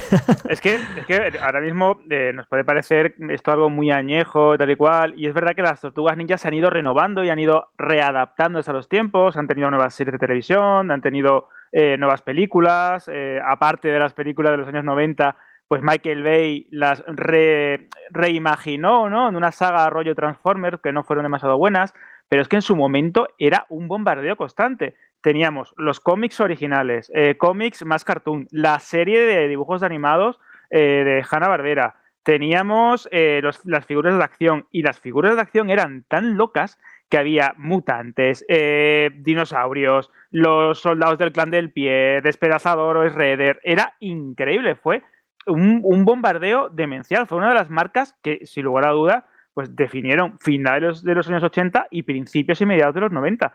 Todo lo que era Tortugas Ninjas, eh, todo lo que tenía que ver con ellas, eran, era un auténtico fenómeno. Yo Bueno, que ahora, que ahora lo han primer- vuelto sí. a lanzar. Ahora NECA ha vuelto a lanzar algo que también está muy de moda ahora, porque ya lo hemos visto con las figuras de He-Man y los Masters del Universo. Eh, ahora retro, la empresa NECA está lanzando Exacto. las mismas figuras que salieron en su momento, con muy poquitas mejoras, es decir, porque aquellas figuras mm, les las podías tirar junto con una Game Boy desde un quinto y seguían funcionando, eh, y las han vuelto a reeditar y están totalmente agotadas. Por cierto, Jorge, Mega Drive 1990, 40.000 pesetas. Hostia, pues vaya pastón. Yo rec- recordaba que era un poco menos, pero sí, sí, 40.000 pelas. Que las tortugas ninja, yo, Alberto, el primer cómic que tuve eh, fue de las ninja Qué guay. y me estaba acordando de las películas. Que telita la- las películas de No, los- eran de New Line Cinema, eran bastante duras y de hecho, sí, seguro que recordaréis que em, eran unos trajes que había creado Jim Henson, que eran como unas versiones animatrónicas donde los actores se metían dentro. Por si no lo conocéis, Jim Henson es el maestro de las marionetas, eh, dentro del laberinto, el cristal oscuro, Barrio Sésamo, un, auténtico genio. Pero es que el doblaje en español de esas películas es tan mítico porque estaba plagado de palabrotas, de bromas un poco subida de tono. Tú imagínate un niño de los 90, va a ver la versión eh, de acción real de las tortugas ninjas y se encuentra las tortugas ninjas diciendo ¡de puta madre! y cosas así en lugar del cobaunga, no sé qué. Y ya decías, bueno, ¿esto qué es? Y es verdad que en las sucesivas reediciones en DVD y en Blu-ray, pues han ido quitando ciertos eh, elementos del doblaje que eran un poco disonantes. Pero era increíble. Yo me acuerdo Sí. que aquello fue una, una verdadera locura. ¿Quién no estuvo enamorado de April O'Neil? Bueno, es que era muy con guapa. su, la mejor con su chándal amar- amarillo. de siempre. Exacto. ¿Quién lo que? Vamos, es- ahora ves la figura y dices, tu madre mía, vaya bodrio, ¿no? Igual que ves a las niñas de Parchís, esas cosas, ¿no? Pero, pero que, que, joder, que yo creo que es una parte de, de los que ya tenemos pues más cerca de los 40. Bueno, yo estoy más cerca de. Bueno, sí, da igual. Es más cerca de los 40. eh, yo creo que es una época. Los G.I. Joe, los He-Man, las de Star Wars, eh, Tortugas Ninja, las recreativas. Yo creo que era un mundo muy, muy diferente. No tan masificado como está ahora y un mundo bastante El diferente. ¿no? pobre, el pobre Frank, que no, ni había nacido y no sabe de qué estamos hablando. No, sí, Pa- sí, sí, sí, la Para que, para que no se aburra. Ha visto, ha- vio la tele, vio un documental en Netflix. No, No no, no, no, Sí, no, sabe no, de qué va. Que es que mientras hacía la noticia me vino como el, no sé, como flashazo del pasado, que yo lo tenía totalmente borrado. O sea, yo soy del 93. O sea, estoy. mm, que creo que las tortugas ninja probablemente se seguirían emitiendo en la tele y probablemente me fliparían. Pero que evidentemente a mí me pilló esto muy jovencito. Pero que mientras escribía la noticia me acordé de que yo de, de niño, de muy niño, jugaba con los muñecos en una manta enorme que me ponían en el suelo, que era de las tortugas ninja. Y, que tenía como muchas cosas de las tortugas ninja en plan de sábanas de cama y cosas así. Y, ahora mismo yo no me acuerdo ni de, eso, ni de haber jugado de joven a juegos de las tortugas ninja ni nada. Sí recuerdo haber jugado hace nada, hace cuatro años a lo sumo, tres, a la recreativa en un bar gaming que había aquí en Madrid. Pero que sí que, que tengo como un recuerdo de las tortugas ninja, pero más por el merchandising que por, que por la serie de animación en sí. Pero tú sabes, ¿tú te acuerdas quién era Vanilla Ice? No. ¿Ves? Ice, Ice Mítico, Baby. mítico, Pues, mítico pues, bueno, para que lo entiendas, era el Z Tangana de su época, por decirlo de alguna manera. Pues pon en YouTube Ninja Rap y fliparás un poquito. Voy a Por ello. cierto, eh, Jorge, eh, una de las cosas que yo cuando leí la noticia en Mandal, ¿se sabe quién va a ser la distribuidora? Porque yo creo que estos títulos, No, gran no parte sale- del esto éxito. digital, esto es digital solo. Sí, sí, vale, sí. bueno, pero, pero sabéis que muchas veces eh, gente como empresas como Meridian Games, que, que ha sacado el Pan Collection y va sacando este tipo de juegos así, o incluso Avance, discos, al final terminas lanzándolo en, en versión física y estas, estas pequeñas joyas. Eh, para estas empresas relativamente pequeñas, a pesar de que se van haciendo grandes y lo, eh, lo tratan todo con mucho más cariño, son títulos que al final en algunas plataformas venden muy bien. En, una, en manos de una grande es complicado, en manos de una Bandai Namco, una Coach Media, lo que sea, es más complicado porque no pueden presentarle el, el interés o el, o el cariño que necesitan por la cantidad de títulos. Pero este título en formato físico, lanzado por una distribuidora de estas que le ponen muchas ganas, yo creo que puede tener, no unas ventas maravillosas, pero puede tener unas ventas interesantes, sobre todo Sí, Nintendo sí. Switch, por ejemplo. Este, este juego yo creo que si sacas una edición física así cuidadita y tal, y yo creo que sí que, que vendería bien. Este es el rap. Fran, Ninja Rap de Vanilla Ice. Está guay. Es que había dos, plan, dos raperos que eran como los máximos exponentes y máximos rivales, que eran Vanilla Ice y NC Hammer. Era un poco como era, o eras de Vanilla Ice o eras de NC Hammer. Era un poco la- el versus de la época. Bueno, oye, que acabamos con Vanilla Ice, nunca lo hubiese imaginado. El bloque de noticias ah, donde nos ha llevado las tortugas ninja, desde luego. Así que vamos con más contenido dentro de esta edición de Banda Radio. Banda radio.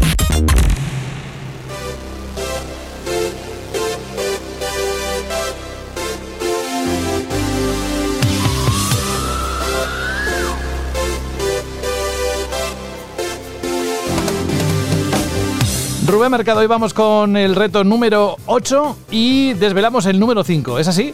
Es así, es así. Sí, sí, entramos en la sección que muchos disfrutan y otros muchos tiran para adelante. Pero bueno, Bueno, mm, no no. puede estar para Contentar a todo el mundo. Suerte, suerte que esto es un podcast y no es un programa de la televisión española de cuando las tortugas ninja. Pero bueno, mira, tenéis la suerte esa que podéis tirar para adelante. Y los que no, pues a disfrutar, lo que pasa está. Venga, vamos a recordar el reto número 5 de la cuarta temporada de la cacería. Como decía, Pues el reto número 5 de la cacería de banda al radio 4.0 decía así. Hoy buscamos algo viejo, de aquellos tiempos en los que tu paga podía volar en una tarde. Fue un precursor en mi género, género que actualmente está bastante olvidado. No era muy largo, aunque cuando conseguías acabarme y salvar a la chica, cosa muy difícil, todo volvía a empezar pero aún más endiablado. estaba basado en una película muy conocida y de un género muy de moda en mi época. Y seguro que aunque han pasado años, solo escuchando tres segundos de mi música, ya sabes quién soy. Si sabes quién soy, tres puntos ganarás, pero si no lo sabes, vamos a empezar a restar y en este reto cinco perderás. Ah, perderás. ¿Quién los ha perdido? ¿Quién los ha ganado? Vamos a ver qué había detrás de esas palabras. Cuéntanos. Pues ahora lo sabremos. Y mira, justo, y no ha sido casualidad, ¿eh? No ha sido, ha sido así, no ha sido casualidad, no. Sí ha sido casualidad, tampoco estamos tan, no hilamos tanto las cosas. Estábamos hablando en este momento de las tortugas ninja, una de las recreativas eh, que más ha marcado a muchos de nosotros y que recordábamos. Y el reto de hoy también se basaba en una recreativa, por eso lo de que podías perder la paga o podías verla en una tarde. Una recreativa que se lanzó en 1984 y que estaba editada por Data East. Lo que pasa es que aquí en vez de explicar yo, lo que quiero es poner esos tres segundos para que ya todos los que, bueno, los que hayan jugado, que seguro que es gran mayoría de todos los que estéis escuchando, sepan de qué estamos hablando y luego os termino de explicar las cuatro pistas más.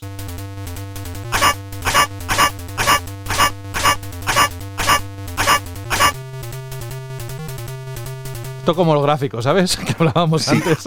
Algo tan sencillo como esto, pero que se te mete en la cabeza y que solo escuchando estos tres segundos de música y de efectos, ya sabe que el reto de hoy, o, el- o lo que estábamos buscando en este reto, era Kung Fu Masters, ¿no? El primer juego, eh, bueno, el juego salió para la recreativa, como ya he dicho, en 1984, que fue el precursor de los beat'em up, ¿eh? un género que está bastante olvidado últimamente, a pesar de que tenemos títulos como Street of Rage o como el Tortuga Ninja que hemos dicho hoy, que recuerdan y que va a ese punto.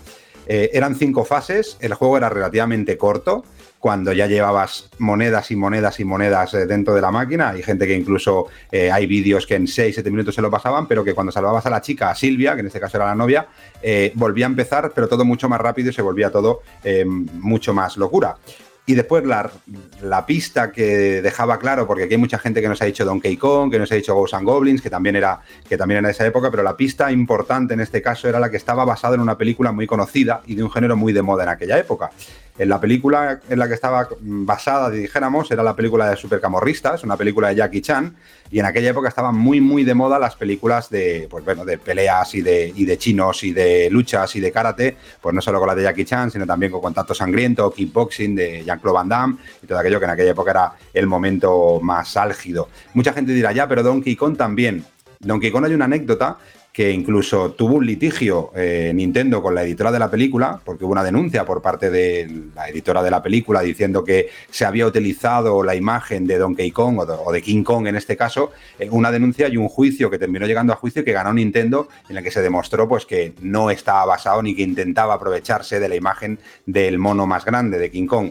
Entonces, eh, esta es la pista, es la que definía un poco la respuesta y dejaba claro que el reto o la respuesta que estábamos buscando en ese quinto reto era Kung Fu Master. Así que ya sabéis quiénes han sumado y quiénes se han restado, pero aún queda mucho, así que no os desaniméis. ¿eh? Queda tanto como una nueva proposición en forma de reto, el número 8, que vamos a conocer ahora en los próximos segundos. Como siempre, eh, es que ahora me gusta preguntártelo si te ha costado mucho eh, redactarlo, pensar en, en este reto, cómo ha sido. Pues la verdad es que me ha gustado mucho porque he tenido que hacer muy poco. Porque como os dijimos la semana pasada, este reto 8 era el reto de los campeones y no es un reto que haya hecho yo. Yo simplemente he escrito tres palabras, pero le hemos dejado en manos de uno de nuestros campeones que sea él el que os diga y os vaya guiando en encontrar la respuesta del reto de hoy, con lo que ha sido una semana un poquito más tranquila y no me he tenido que comer tanto la cabeza para sacaros el sudor de vuestra frente durante las semanas que tenéis para contestarlo. Ay, ¿quién será? ¿Quién será? ¿Será Jorge? Bueno. ¿Será Fran? ¿Será Alberto? ¿Seré yo? ¿Quién será? No, ninguno de vosotros, porque ninguno de vosotros habéis ganado ninguna cacería. Así que no empieces a ponerte tú aquí como A ver, perdona, es protagonista. pa- por añadirle algo de misterio, que si no... Pues, Hombre, fin. misterio contigo, pff, más bien una película. Ah, da igual, deja- déjalo. Pero, Bueno, ¿Dónde pues, vas? ¿Dónde vas? Hoy Eh, estás, no, no. hoy estás con el hacha para todo el mundo, ¿eh? pero Sí, bueno, sí. pero hay siempre alguien que me supera, porque lo que acaba de poner Fran en el chat interno ya es para echarlo directamente. Directamente. Buah, Ni lo voy a decir, fíjate. Sí, exacto, dejémoslo ahí. Bueno, pues vamos a por él. El reto número 8 de la cacería de banda al radio 4.0 dice así. Un pajarito, familia de los pitufos, te marcará el camino. Nuestro primer ganador es quien te va a hacer sudar y el sacar este reto te va a hacer sumar o restar. Yo poco más te puedo ayudar. Solo decirte que si aciertas, 10 sumarás y si no, 0 1 restarás. qué importantes son estas cifras a estas alturas de la cacería. Nos dirás al menos quién lo ha planteado, ¿no? No, ¿Ah, no? lo decimos ahí.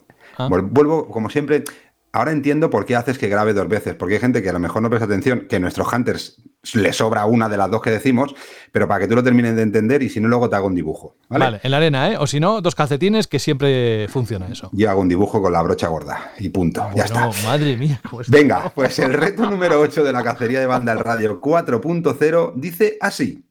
Un pajarito familia de los pitufos te marcará el camino.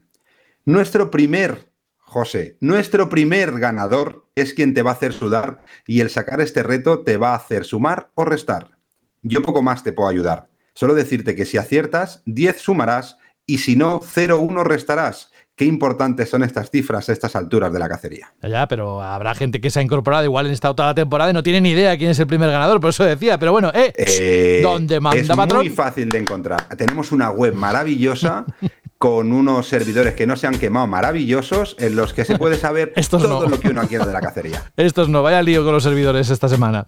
Muy bien, oye, interesantísimo. Gracias a ese primer cómplice, guiño guiño, a nuestro primer ganador en esa primera edición de la cacería, por hacer posible este reto. Recordad además que quedan unos pocos más, o sea, tampoco creáis que hasta el número 12 vosotros ya hacéis las cuentas, ¿vale? Eso Bueno, es lo... Y una cosa que también dijimos, dijimos los premios, eh, gracias a nuestro patrocinador de videojuegos, que es una Switch Lite para el primer puesto, un lote de juegos valorados en 150 euros el segundo y un lote de juegos valorados en 100 euros el tercero, pero también dijimos que iban sumándose cosas y esta semana vamos a añadir algo más. Esta semana es gracias a la gente de FRTech, unos buenos amigos que tengo yo, eh, de la gente de Blade, que también ha querido sumarse a hacer más grandes estos premios para una cacería extraña, sin Gamescom y nada de esto, y lo que nos ha dicho es que va a añadir a todos los ganadores, en este caso los primero, segundo y tercero, un auricular de la marca FRTech, el modelo Aizen, que es el más alto de gama, que, Sí, que suena muchos de vosotros podéis opinar porque los habéis probado, y que también se sumarán a esos premios, tanto al primero como al segundo y al tercero, así que le agradecemos a la gente de Blade y de FRTech que también quieren apostar por, por esto. Pues ahí está. Si queréis responder, tenéis tres semanas a partir de ahora, desde el momento que se hace público el reto, tres semanas y ya cuando aparezca en el programa la solución, evidentemente no contará. Si la sabéis o queréis saberla, tan solo tenéis que mandar un correo a radio.bandal.net y en el asunto poner reto al que estáis jugando, ¿vale? Reto 7, 8, el que sea. Y ya está, así de sencillo y mucha suerte a todos y a todas. Y a partir de aquí, creo que antes de que te vayas, antes, antes, vamos a repasar algunas de las ofertas y juegos, precios rebajados, eh, por ejemplo, de Ubisoft, que tienen en tu tienda de videojuegos.com. Es un punto de referencia siempre en cada programa, porque nos encanta contaros lo que nuestro patrocinador tiene. Así que si tú tienes la chuleta, lo cuentas tú, si no, lo cuento yo. Pues sí, esta semana sí que me empresa también la buena, he aprendido de mis errores, solo de esto, de los demás no aprenderé nunca. ni Nunca, quiero, no, no. pero- y aunque digas bueno. que sí, pasará alguna vez más. No, seguro que no. Eh, pero sí, esta semana la gente de de videojuegos y Ubisoft se han, han dicho ¿a que no tienes cojones a sacar unas ofertas? Y el de de videojuegos dice aguanta el cubata. Y dice, venga, vamos a lanzar títulos de Ubisoft a precios súper reducidos. Y podéis encontrar Assassin's Creed Valhalla para Play 5, Play 4 o Xbox por solo 44,99. O Immortal Phoenix Rising para Play 4 y Xbox Buenísimo por este juego. 36,99. Un super precio, 36,99. Este juego yo creo que se merece todos y cada uno de los euros que nos podamos gastar, pero si nos podemos gastar menos, pues nada, tu tienda de videojuegos. Y si lo que queréis es Far Cry New Dawn, Assassin's Creed Odyssey, Assassin's Creed Origins, The Crew 2, Watch Dogs 2, eh, Watch Dogs 2, están por menos de 20 euros. Es decir, mm, titulazos a precios de risa. Pero si aún así decís, es que yo tengo 10 pavillos, no tengo más para gastarme, tengo de comprarme un juego por 10 euros, pero que sea bueno, ¿eh? por favor, que sea bueno. Pues tenéis ahí The Division 2 o Gorre, o Gorre con Breakpoint, que los tenéis en la web, en la tienda online, que tiene que ser vuestra tienda de referencia, por menos de 10 euros. Vamos, que no hay excusa para tener un buen título si tenéis ganas de echarle hincarle el diente y disfrutar y quemar el mando, con la consola que tengáis en casa. Anda, que no me hice yo horas con el de Division 2, buenísimo ese juego. Y además ya se pueden reservar el Resident Evil Village para PlayStation 5, PlayStation 4 y Xbox por 62,99 euros. O si no, también podéis reservar el Rainbow Six Six Deluxe Edition para PlayStation 5 por 27,99 euros. Disponible el martes que viene, el 16 de marzo. Y aún así, si tenéis más ganas de conocer ofertas, etcétera, nada más fácil que si estáis todo el día en Instagram o en Twitter, o un ratito, lo podáis seguir a través de las redes oficiales de tu tienda de videojuegos.com, que son arroba ttd videojuegos. Así de sencillo. Y con esto nos vamos ahora a un juego que Fran nos va a contar, el Loop Hero, que aparece en la descripción del programa. Y a ti te deseamos todo lo mejor y la próxima semana volvemos a conectar, Rubén. Pues sí, un abrazo grande y nada, la semana que viene más y mejor, o al menos lo intentaremos.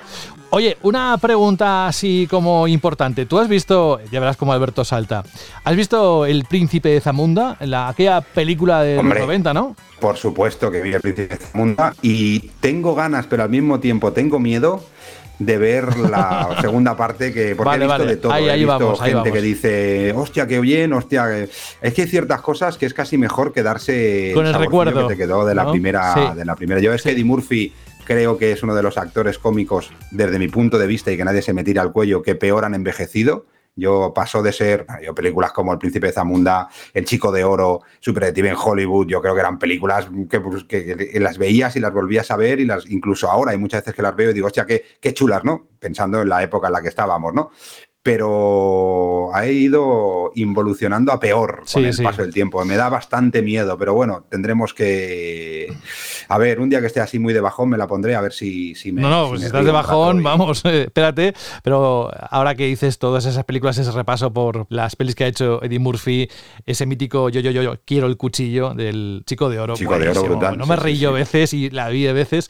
Bueno, em, te lo decía porque quiero preguntarle así en 10 segundos. Alberto, ¿nos recomiendas El Rey de Zamunda? Pues mira, no está mal, pero estoy muy de acuerdo en lo que comenta Rubén, que hay películas que quizás hay que dejarlas como obras originales, como que joyas que funcionaron en su día, y esto de revisitar con secuelas nostálgicas, pues quizás no siempre funciona.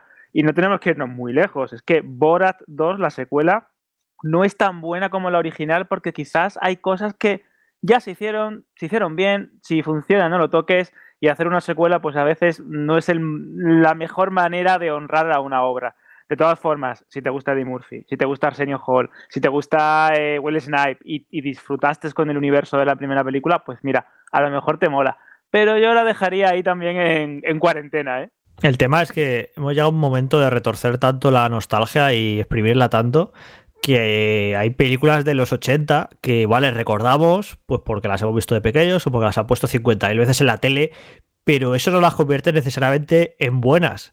Y de repente todo es un clásico. Y yo cuando anunciaron esa secuela del Príncipe Zamunda, yo estaba todo el rato pensando, pero ¿en qué momento el Príncipe Zamunda es un clásico? Yo ¿Sabes? incluso, yo incluso Nunca- llegué a que pensar que, nunca- estaba nunca viendo fue el una- tráiler Nunca fue una gran película. de, de que la iban a reeditar, que no, no rehacer, no iban a hacer una segunda parte, sino, hostia, pues el príncipe de Zamunda. Yo, por ejemplo, hay muchos viernes por la noche, de estos viernes que no dan absolutamente nada en la tele y que ya he visto cosas y, y- y me pongo el Movistar o me pongo cualquier otro plataforma de estas de streaming, es decir, que puedo ver desde la cama mientras mi mujer está durmiendo con los cascos yo y con el móvil. O sea, y, me ha dado por hacer esa tradición. La semana pasada vi La Jungla de Cristal, hace dos semanas vi Rocky 4, eh, eh, hace un poquito de tiempo más vi Alien. Yo creo que esas pelis no merece la pena hacer una reedición. Eh, Si la quieres ver porque te mola ese, ese tipo de pelis de nuestra época y tal, la vuelves a ver en el original. Y ahora me han dado muchas ganas de ver, por ejemplo, El Chico de Oro.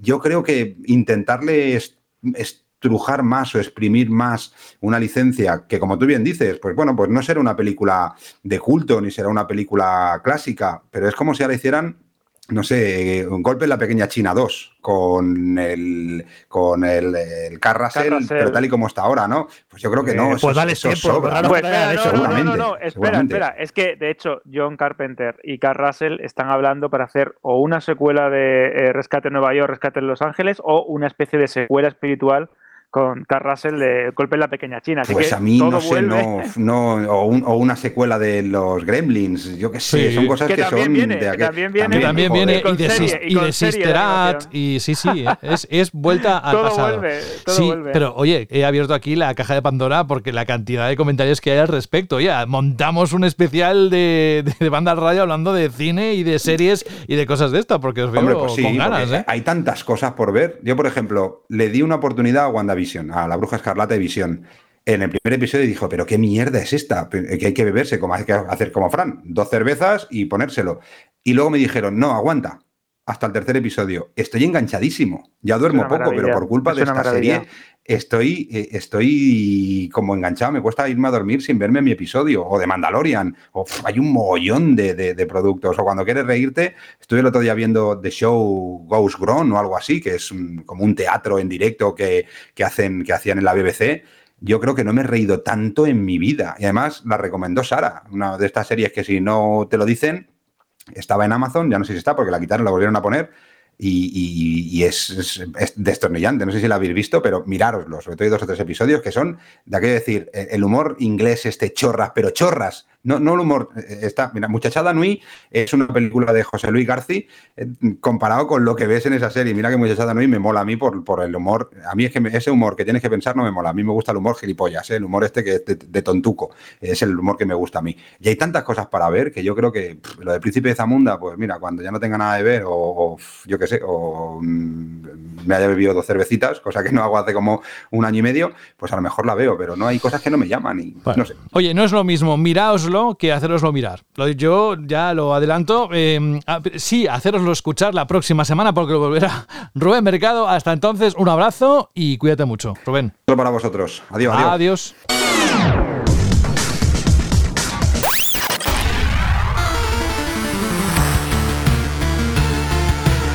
Hay análisis en la página web, más mm, reciente.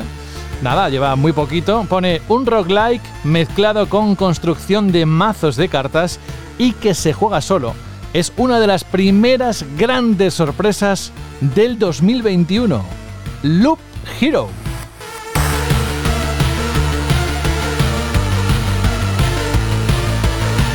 Ya de entrada sorprende hasta la música, Fran. Sí, sí, o sea, la música. eh, yo al principio, cuando empecé a jugar este juego, digo, ¡Fua! Perfecto, el juego para estar aquí delante del ordenador mientras juego y me escucho un podcast o escucho musiquita, lo que sea. Y no puedo. O sea, se- seguramente mucha gente sí lo esté jugando así. ya ha vendido más de medio millón de copias. Pero yo no puedo. O sea, no puedo quitar la música de este juego. Por muy repetitiva que sea, me, me parece mm, poco natural estar jugando al sin la música. Pues Y- cuéntanos en qué consiste, sobre todo porque sé que hay mucha gente que le está echando un ojo, ha leído tu análisis y lo puede completar con lo que nos cuentes hoy aquí, o igual no sabe nada de él. Vale, es un juego que, sinceramente, yo mm, siento si me lío mucho y tal, pero es un juego que a, a mí me costó muchísimo hacer el análisis, porque me costaba mucho explicar el juego y no solo explicarlo, sino por qué es tan rematadamente bueno y por qué te, te atrapa totalmente. Porque la cosa es eso que has dicho, que es un juego que en principio se juega solo. Es esto es un género que se llama Idle Games, que el- no sé, os sonará acá el cookie clicker que tan famoso fue durante un buen puñado de años, que se jugaba desde la web. Y la idea es un poco la misma, pero retorcida una y otra vez y que cada vez se va haciendo más y más y más profundo, metiendo nuevas mecánicas y tal. Aquí la premisa es que el mundo ha desaparecido, pero desaparecido totalmente y no quedan ni los recuerdos de él ni nada. Pero tú, el héroe o heroína de esta historia, eh, si eres capaz de activar ciertos recuerdos, ¿no? Entonces tu misión es eh, reconstruir el mundo. Entonces, eh, esto es un roguelike, es decir, es uno de estos juegos de mm, repetir una y otra vez, de ir mejorando como jugador e ir mejorando como personaje hasta que al final derrotas al jefe, a los distintos jefes finales que hay. Eh, al principio de cada partida, tú empiezas en un circuito cerrado, ¿no? Por el que el personaje se va moviendo automáticamente. Y van saliendo bichos al paso con los que el personaje se enfrenta también automáticamente. Es decir, tú no tienes ninguna capacidad de decidir ni siquiera de a qué, no sé si hay dos o tres bichos en la pantalla de combate, eh, contra cuál se va a pelear primero. Todo va automático. Pero claro, el tema es que, eh, por una parte, cada bicho eh, te puede dar recursos, equipamiento o cartas. Entonces, tú tienes que estar constantemente pendiente del equipamiento que vas consiguiendo con el enfrentamiento para elegir, pues, qué te pones según la build, según el tipo de personaje que quieres ser en ese intento de partida. Porque, claro, puede hacerte un personaje, pues, de que vayas regenerando vida todo el rato, puede hacerte un personaje que se base en absorber vida de los enemigos, uno con mucha defensa ya sabéis, lo típico de los RPG. Em, y después, por ejemplo, está lo más importante, que son las cartas. Porque sí, ese escenario avanza como simplemente un caminito por el que se mueve el personaje alrededor. Pero tú vas consiguiendo cartas con más o menos cada vez que, que matas a un enemigo. Y esas cartas pueden ser un pedacito de montaña que pones aquí, una pradera que pones allá, un castillo vampírico que pones al lado del camino. Y entonces, eh, es muy interesante que donde es fundamental saber eh, dónde poner eh, esos trozos del escenario, ¿no? Que son las cartas. Porque, el, por ejemplo, las praderas, ¿no? Pues te regeneran punto de vida cada vez que pasas por la hoguera, por el principio de cada... De, de, de este escenario, ¿no? Que hay en el centro de la pantalla al que le vas dando vuelta. Las montañas te dan más, mm, más puntos de salud. Y. Pero claro, es muy interesante el cómo se combinan, ¿no? Porque si juntas X montañas de tal manera, eh, se convierten en una cima de la montaña que te dan muchísima vida, pero a la vez hace que aparezca un enemigo muy poderoso en el, en el mapa. Eh, si juntas las praderas de cierta forma, te dan más puntos de vida. Si este castillo vampírico del que he hablado, si lo pones al lado de una zona donde salen bichos, pues también va a salir un vampiro. Pero es que cuando consigues la carta de la aldea, eh, al poner el castillo vampírico cerca de la aldea, em, las personas de la aldea se convierten en zombies, que en principio es algo malo, pero cuando te cargas varias veces todos los zombies, eh, la aldea mejora y te da más beneficios.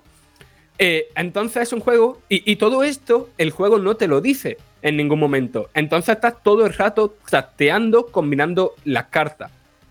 y la cosa es que el juego también es un creador de mazos.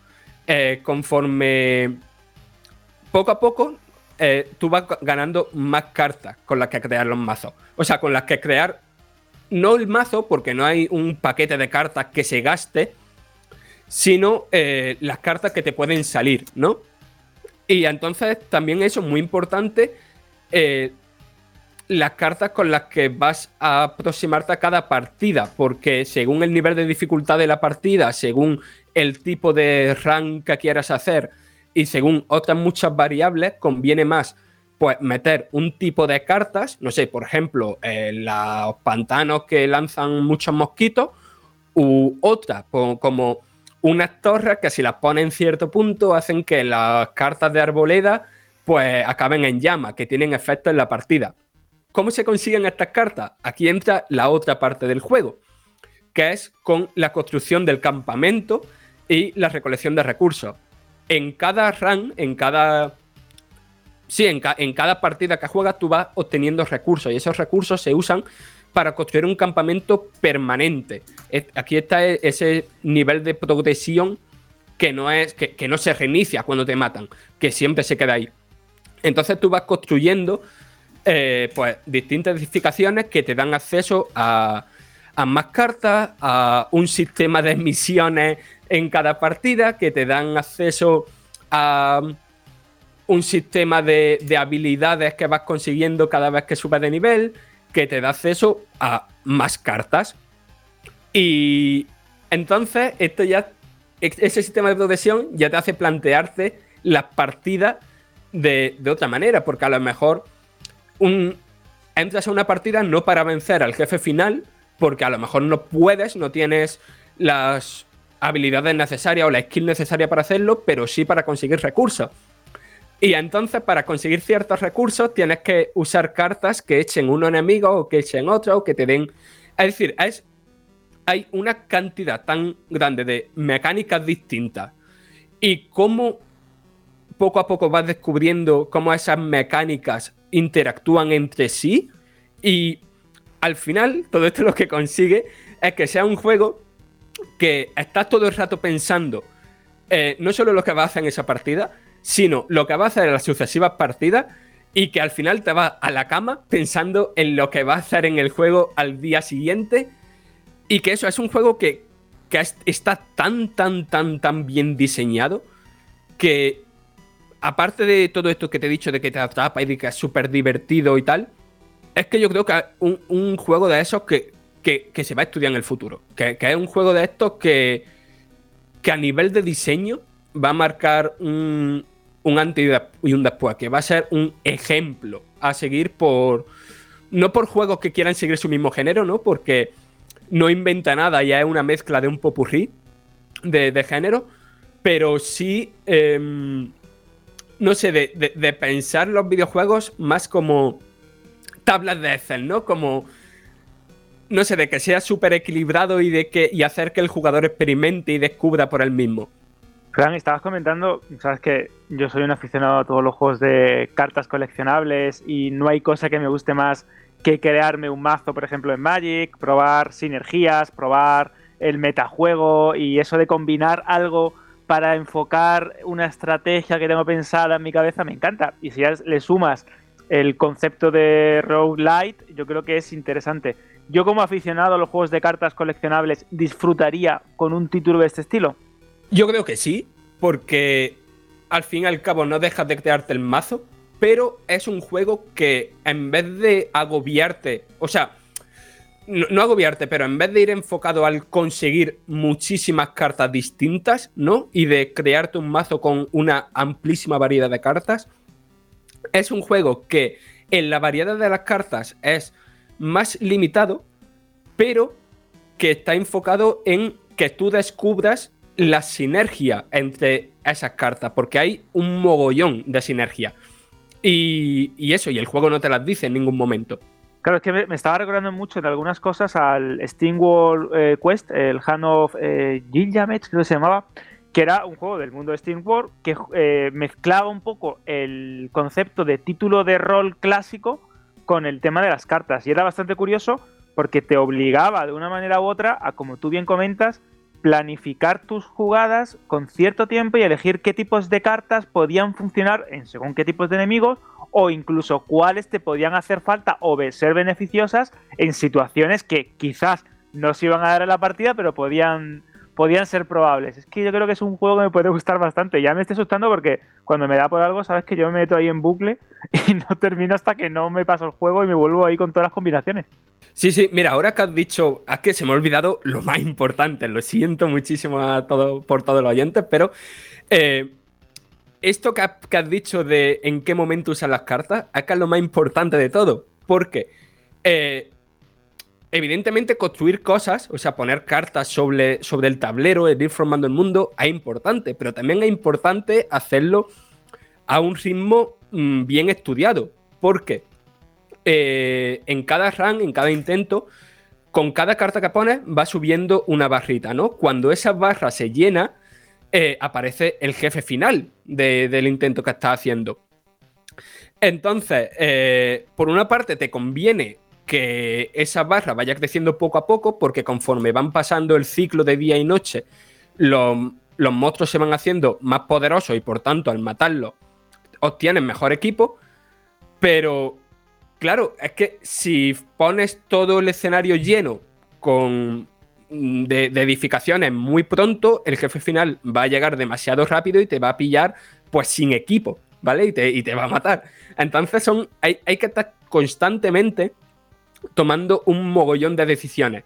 Por eso lo de que el juego se juegue solo es entre mil millones de comillas, porque aunque el juego se esté jugando solo, tú realmente estás tomando un mogollón de, de decisiones y pensando sobre las que vas a tomar más adelante todo el rato y aparte te estás equipando constantemente.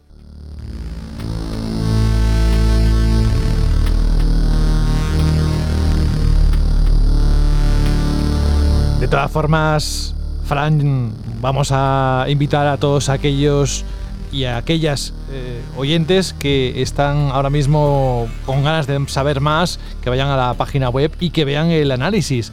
A no ser que te hayas dejado algo, que todo puede ser. Mira, sí, una cosita rápida. ¿Ves? Eh, cuando la gente entre el análisis que- y que no haya visto ningún vídeo del juego ni ninguna pantalla y vea y diga "Es que esto, esto es más feo que un frigorífico por detrás, eh, que puede pasar y lo entiendo perfectamente. Cuando ya llevas varias partidas, ese, esos gráficos feístas que tienen eh, se vuelven súper bonitos y tienen un sentido que sean así. Que dice gráficos feístas. A mí, Fran, no me parecen feos para nada los gráficos. ¿eh? A mí me encanta el pixel art que tiene. ¿Pero te gustó desde el principio? Sí, sí. Me parece súper bonito. Pero bueno, que yo qué sé, eso ya cada uno las, las desviaciones que tiene. Hay gente que le gusta cómo es por detrás un frigorífico, así que hay para a mí es que estos pixel arts así un tanto barrocos y feístas, eh, no sé, yo es que veo rápido eh, cuando hay mucho curro detrás y, y cuando están muy currados y a mí desde este el primer momento veo la, le veo la intención y veo lo, lo currado que están, o sea, a mí me parece muy, muy chulo. Pues ahí está Loop Hero, lo habéis tenido en esta edición de Banda al Radio y con tu permiso, Fran, nos vamos a la última sección que conforma eh, la edición de hoy. ¿Vamos? Sí, sí, sí, dale, dale.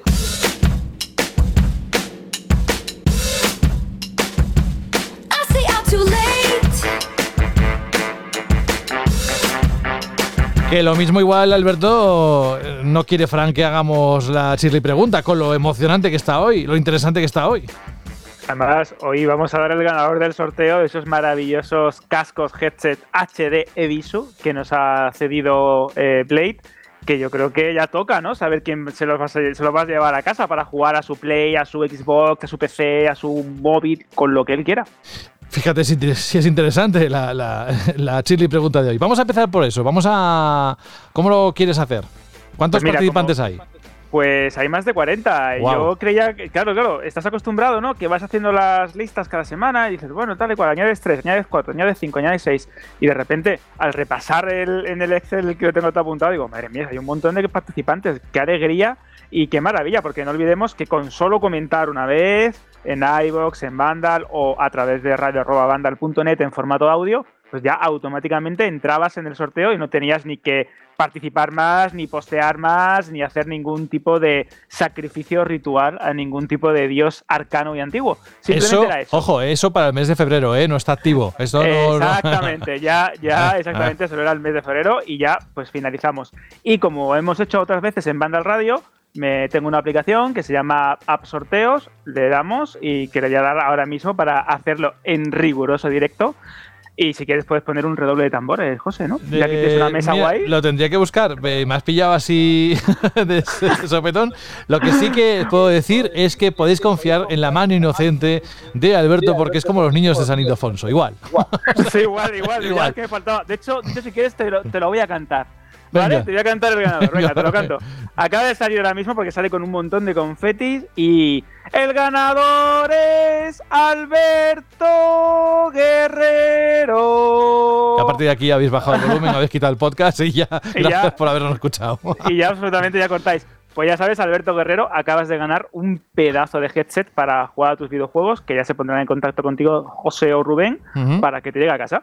Eso, bueno, de hecho, eh, vamos vamos a hacerlo al revés, que nos mande un correo él a radio.bandal.net con, eh, bueno, diciendo que es él, porque no sé cómo ha venido, supongo puede ser un, o seguramente será un comentario en iBox, con lo cual no tenemos los datos, pero al menos el correo para esos, esas primeras comunicaciones. Así lo hacemos siempre y no hay ningún problema.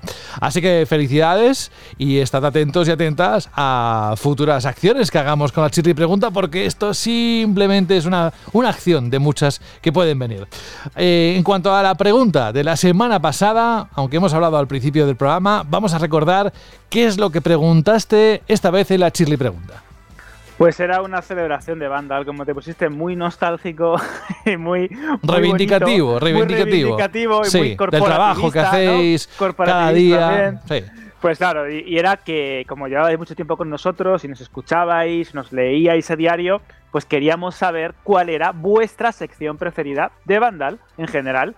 Y vamos a comenzar por Raiden S3, que dice respecto a la Shirley pregunta, donde más tiempo paso en Vandal es en los foros y comentando las noticias. Hay ciertos hilos que están genial, por ejemplo como el de capturas de juegos, donde posteamos capturas de pantalla de los juegos que vamos jugando. Hay gente que parece profesional de la fotografía. Echarle un ojo, nos recomienda. De hecho, os podéis meter en el foro de Vandal y lo veis. Y hay algunas capturas que nuestro compañero Juan Rubio, yo creo que las colgaría en su casa y haría con ellas un, un auténtico museo del Prado del videojuego. Hay un nicho a- ahí, ¿eh? Hay un nicho de, Sí, sí, sí, hay un de- nicho. de De hecho- capturas de juegos. De hecho, el, el arte digital, mm, si os metéis en Vandal Random tenéis una subasta de una fotografía gigante especial que se ha subastado por 69 millones de dólares. La cosa va por ahí. Es decir, el futuro del arte también es digital, ya no es solo un cuadro, una escultura, etcétera. Vamos a continuar con Bad Cantabria, que dice, buena familia, para mí la sección de análisis se lleva la palma, ya que siempre he tirado de ella para tomar decisiones antes de adquirir nada. Pero ay amigo, me metió el año pasado un amiguete en la cacería y me encantó. Y así empecé a tragarme todos vuestros podcasts enteritos a sentirme un poco más parte de esta comunidad. Y ahora, cada semana, la verdad es que me ilusiona bastante cuando Rubén suelta su acertijo, ya que estamos un grupete creado de Hunters donde nos descabezamos con las palabrejas de este señor de mente retorcida. Así que ha pasado a ser mi sección favorita. Y manda un saludo a Pandi, a Sonia y a Alex. Y como no todo en esta vida es texto, también tenemos a José Antonio y a Igea en formato audio.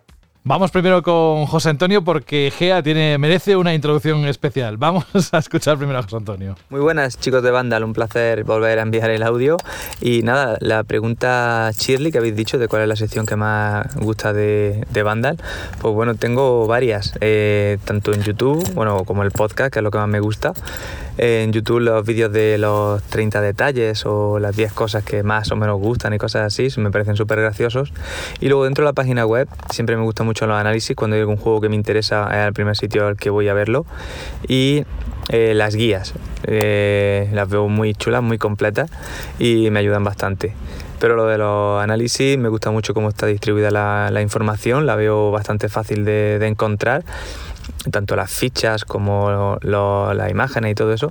Y nada, eso es lo que más me gusta. Así que muchas gracias por preguntar y hasta el próximo. Decía que Gea tiene una mención especial. Primero porque nos saluda desde el camión. Creo que lo ha hecho sonar y lo ha grabado para que lo escuchemos. Y segundo, Alberto, porque no se corta. Y aquí ponemos tanto lo que gusta como lo que no. Egea, bienvenido. A ver equipo, tengo que decir que de la web en concreto no me gusta nada, me vais a perdonar. Eh, hago uso de ella, pero necesita un rediseño ya. O sea, no, la veo muy, muy, muy, no sé, muy, muy, muy infantil. Hago uso también del canal de YouTube a veces y lo que más me gusta obviamente es el podcast, que en cuanto me subo en el camión y empieza la semana es el segundo podcast que escucho de seguido. Venga, un abrazo. Que digo yo que podría mandar una foto, ¿eh? Para que veamos el camión. Que yo tengo curiosidad por cómo es el camión.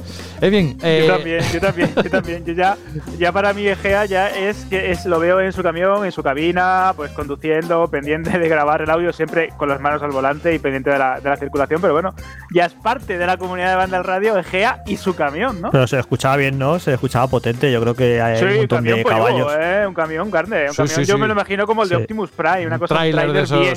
Sí. Por eso, que por eso- cierto, la queja sobre el diseño de la web ya se la he pasado a nuestro jefe para que se dé por aludido. También es el vehículo de Claro. comunicación este programa hacia la dirección, hacia Pablo Grandío, al que le mandamos un saludo. Va, vamos con más comentarios. Continuamos, pues continuamos con Alex Vizcaíno Moreno, que es el que nos mandaba el chiste ese tan gracioso al principio del programa, que dice, hola equipo, feliz semana. Os contacto directamente a la Chile y pregunta, empecé a leer Vandal por los análisis que están siempre junto a Reconectados, como mis referencias a la hora de valorar un videojuego. Luego llegó el podcast, donde os pude poner voz. Y aunque estoy con Jorge en cuanto a las entrevistas, desde que leí la de Sara Bruno Sol, soy un fan absolutamente incondicional. Pero por si alguien no lo conoce, en el super canal de YouTube los vídeos de 30 detalles son geniales. Así que como veis, hay mucha variedad y calidad. Y es cierto, tenemos una, una oferta muy grande en Vandal para todos los contenidos y todo el tipo de público. Proseguimos con Shiva Dylan, que dice: Mi parte favorita son las entrevistazas que se marca Sara todas las semanas. Cada vez que saca una, es una pestaña que dejo abierta para leer tranquilo a la noche. Y también vamos a continuar con los audios de Ernesto y Rubén. Hola chicos, a ver, yo soy Ernesto y la sección que, que más me gusta, una de ellas que más me gusta es la de noticias y los debates que hacéis alrededor de ellas. Sobre todo me mola mucho escuchar a Jorge, sus reflexiones, me, me encanta. Y después yo diría que a mí me encanta también cuando, cuando está Rubén. Eh, Estoy enamorado de Rubén, me flipa. Es decir, es un crack. Además, cuando hace, cuando nos cuenta cosas sobre el mundo empresarial, sobre cómo van las compañías y tal, eh, genial. Vamos, ojalá estuviera todo el programa. Por lo demás, el programa es de 10. Es decir, en general, de arriba abajo está, es perfecto. ¿Qué tal chicos? Aquí. Rubén de Guadalajara, un saludo para el equipo de Vandal. Vale, deciros que bueno, me gustan todas las secciones prácticamente. Eh, los videoanálisis son muy buenos. Eh, cuando hicimos, cuando, cuando hubo los vídeos en verano de que sustituían al E3, pues están también muy entretenidos, pero desde luego el plato fuerte eh, es el programa de radio, por supuesto. Y en la pandemia también, incluso esos, esas píldoras que nos dabais eran una maravilla. Venga, un saludo a todos. Venga, hasta luego. Es curioso que nos perdone Ernesto, pero el- lo que era el programa de audio decía que había acabado en cero y se había puesto en menos uno y menos dos. Nunca lo había visto. Están pasando sido- cosas. Ha molado mucho porque estaba diciendo que el programa era perfecto y justo ha cometido una cagada. Así que ha sido muy meta ahí. No, no, no. Pero es que es curioso porque generalmente veo el contador que va pues eh, descontando los segundos y llega a cero. Entonces ya sé que tengo que darle al siguiente botón. Pero es que había llegado a cero y pensaba que había acabado, pero no. Y ponía el programa. Que no pasa nada, José, que no tienes que excusarte tanto. Todos somos humanos, todos nos equivocamos constantemente. Menos no uno y nada. menos dos. Sigamos, sigamos con el programa, por favor. No, no, no. Voy a explicarlo. Va, dale, sigue tú, Alberto, sigue con más comentarios. Venga, prosigo con Ave Héctor, que también os comentaba en iVox lo siguiente, desde que los descubrí hace más de cuatro años, buscando un análisis de Fallout 4, me escuché en tren como dos o tres temporadas en una semana para ponerme al corriente, si no recuerdo mal. Y a pesar de que no estoy de acuerdo con muchas opiniones, ya sea por desconocimiento técnico o por perspectiva, este podcast me parece de los mejores, tiene una excelente calidad y tocan unos temas muy interesantes. De la web recomiendo las guías y las noticias. De YouTube, algunos vídeos y análisis. Pero les tengo mucho cariño al podcast y a cada uno de vosotros los integrantes. Gracias a ustedes. Qué bonito este mensaje también, a Sí, sí, sí, cargado de, de sentimientos. De no como el vinagre de, de- de Jorge, fíjate. Que no, pero si ya has visto que la gente lo quiere. No, no, no, no le, no le pongamos el adjetivo de vinagre. Jorge tiene muchos Oye, matices. pero luego dices lo de que no todos se les llevan capa y tú fíjate este chaval que escucharme a mí horas y horas durante apenas dos semanas. Seguido, Eh, seguido, No, plan, no tiene sin precio, descansar. ¿verdad? Sin No descansar. sabe lo que hace, es un inconsciente. Acabo yo, acabo, acabo agotado los jueves de grabar, de escucharme a mí mismo. Pues ya no quiero ni pensar lo que tiene que ser meterse todas esas horas, madre mía. Pero tiene que ser curioso, ¿no? También hacerte un maratón de, de podcast. Yo, por ejemplo, muchas veces, pues, por lo que sea, te despistas de alguna de tus series eh, o de tus programas que sigues más o menos y ves que tienes como tres o cuatro y te los pones en bucle y llega un momento dado en el que ya no sabes dónde estás, qué estás haciendo, Bueno, cómo yo te esto, llamas. esto, esto que voy a decir, se, imagino que se que lo, vamos, lo estará escuchando más de uno y se dará por aludido, pero yo a veces condiciono eh, lo que voy a hacer o las tareas dependiendo de si tengo un gran podcast que me apetece escuchar. Y, Sí, sí, sí, totalmente. o sea, yo que me pego grandes paseos, pues a lo mejor eh, si tengo un podcast que me apetece mucho, digo, "Guau, guapísimo, dos horitas. Y me voy dos horas andando, escuchando ese podcast que me apetece tanto.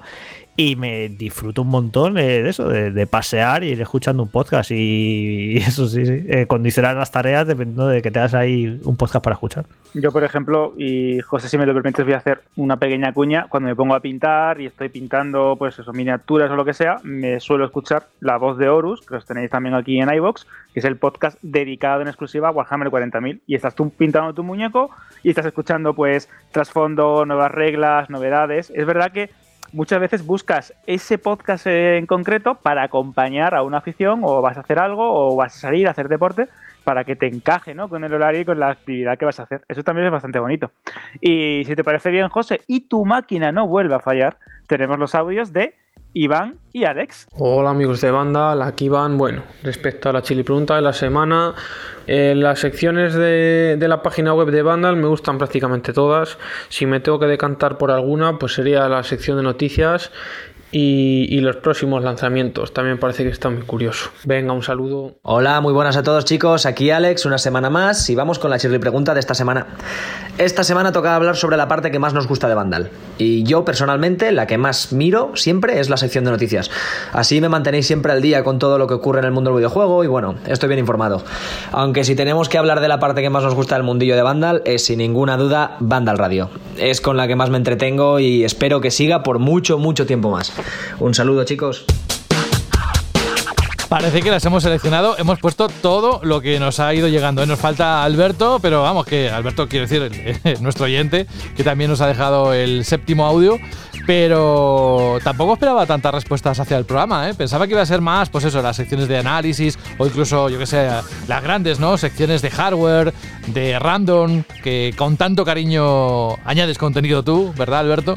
Exacto. Y tenemos otro comentario de Gaby0511 que nos dice lo siguiente, atento porque le hizo bastante risa la broma de la semana pasada. Sí que es verdad que parezco un droide de Star Wars. Llevo años con este nick y nunca me lo habían dicho. Y con respecto a la Shirley pregunta, sin duda las guías y los análisis es lo que más consulto.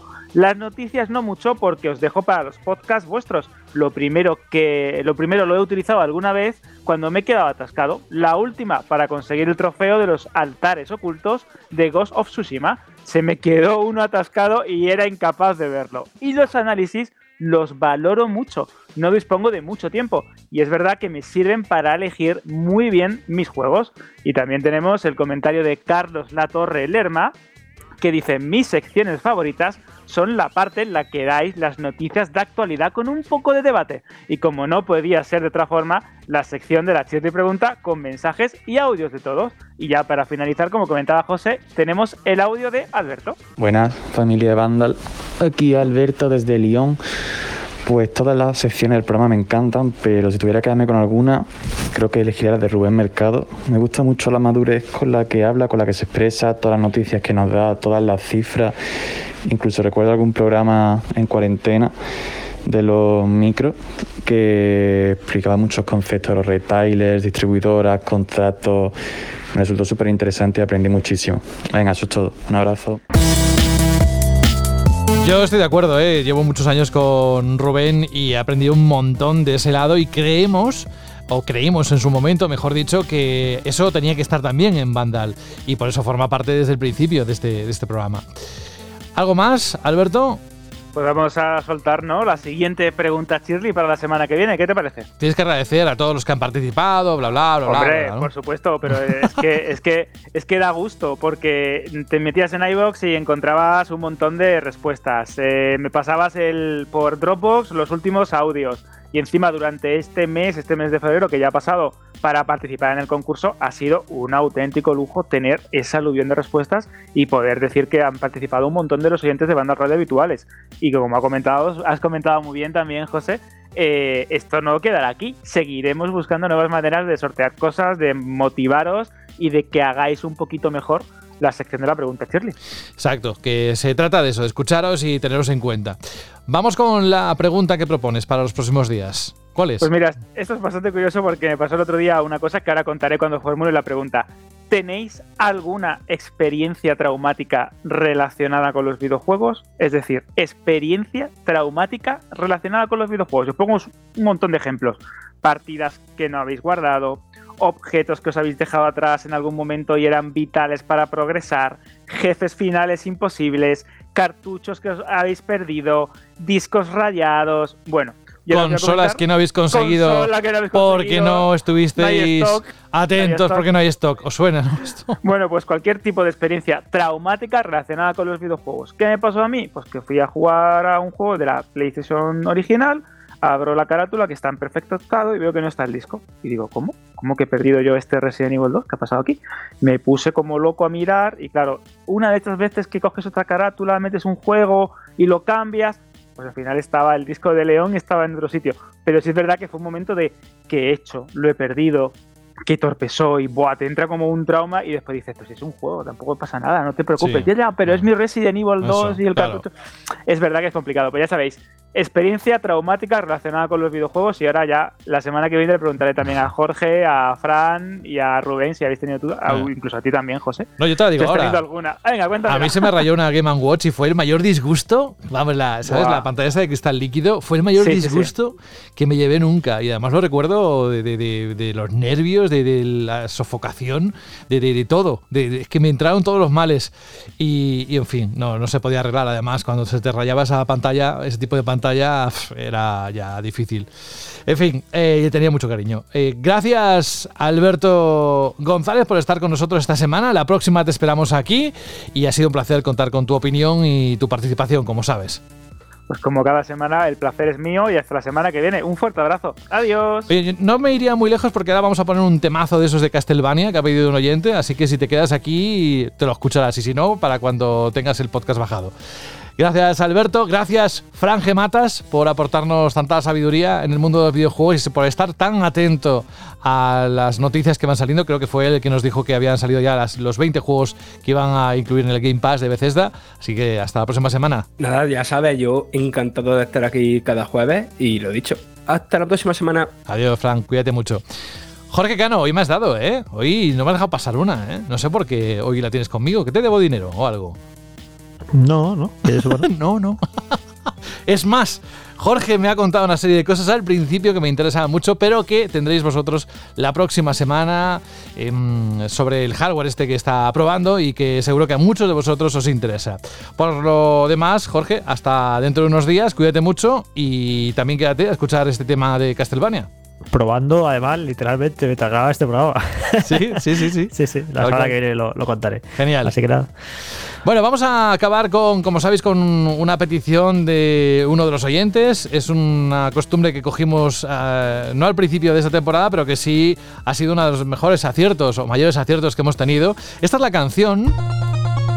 Y mientras suena de fondo, voy a leer el correo que nos hizo llegar Daniel Ozores. Dice, buenas, soy Dani y yo os escribo desde Galicia. Solo escribiros mis comentarios en iVoox como Dani Daesu. Me voy a animar a proponeros una canción para cerrar algún programa del podcast. Pues mira, ha llegado ese momento. Dice, tengo muy clara mi lista de canciones preferidas de videojuegos, empezando por el compositor Akira Yamaoka, que es mi preferido, y el de muchos. Pero ya han pedido en el programa eh, 16 la canción Theme of Laura, que junto a las Blood Tears y Promise son las que más me gustan. Otra de mis favoritas es la de Kok Otani, del Shadow of the Colossus, que ya pidieron en el 19. Mi lista se completa con el tema principal de Metal Gear Solid, la canción de las fases de Guile y Ryu de Street Fighter, Vampire Killer de Castlevania y el tema principal del primer Tomb Raider. Y aquí va donde, donde va duro, donde quiere hacer la petición. Dice, pero la que os quiero pedir es Bloody Tears del Castlevania. Se da la casualidad que Akira Yamaoka también tiene una canción que se titula casi igual de la que os acabo de hablar un poco más arriba. Volviendo a Bloody Tears, gracias a la magia de internet podemos escuchar las versiones originales MIDI, pero también versiones lentas en piano y violín o versiones power metal súper épicas. Un saludo e una aperta. Pues un abrazo muy grande también para ti, Daniel, desde Galicia. Esto que estás escuchando, que ya lo debes saber perfectamente y vosotros también, es el Castlevania 2 Simon Quest, el Bloody Tears, pero con la que vamos a acabar es con la versión de Castlevania 4 que apareció en Super Así nos despedimos, eh, todo el conjunto que hacemos Banda Radio, os esperamos la próxima semana. Un abrazo muy grande del que os habla José de la Fuente. Adiós.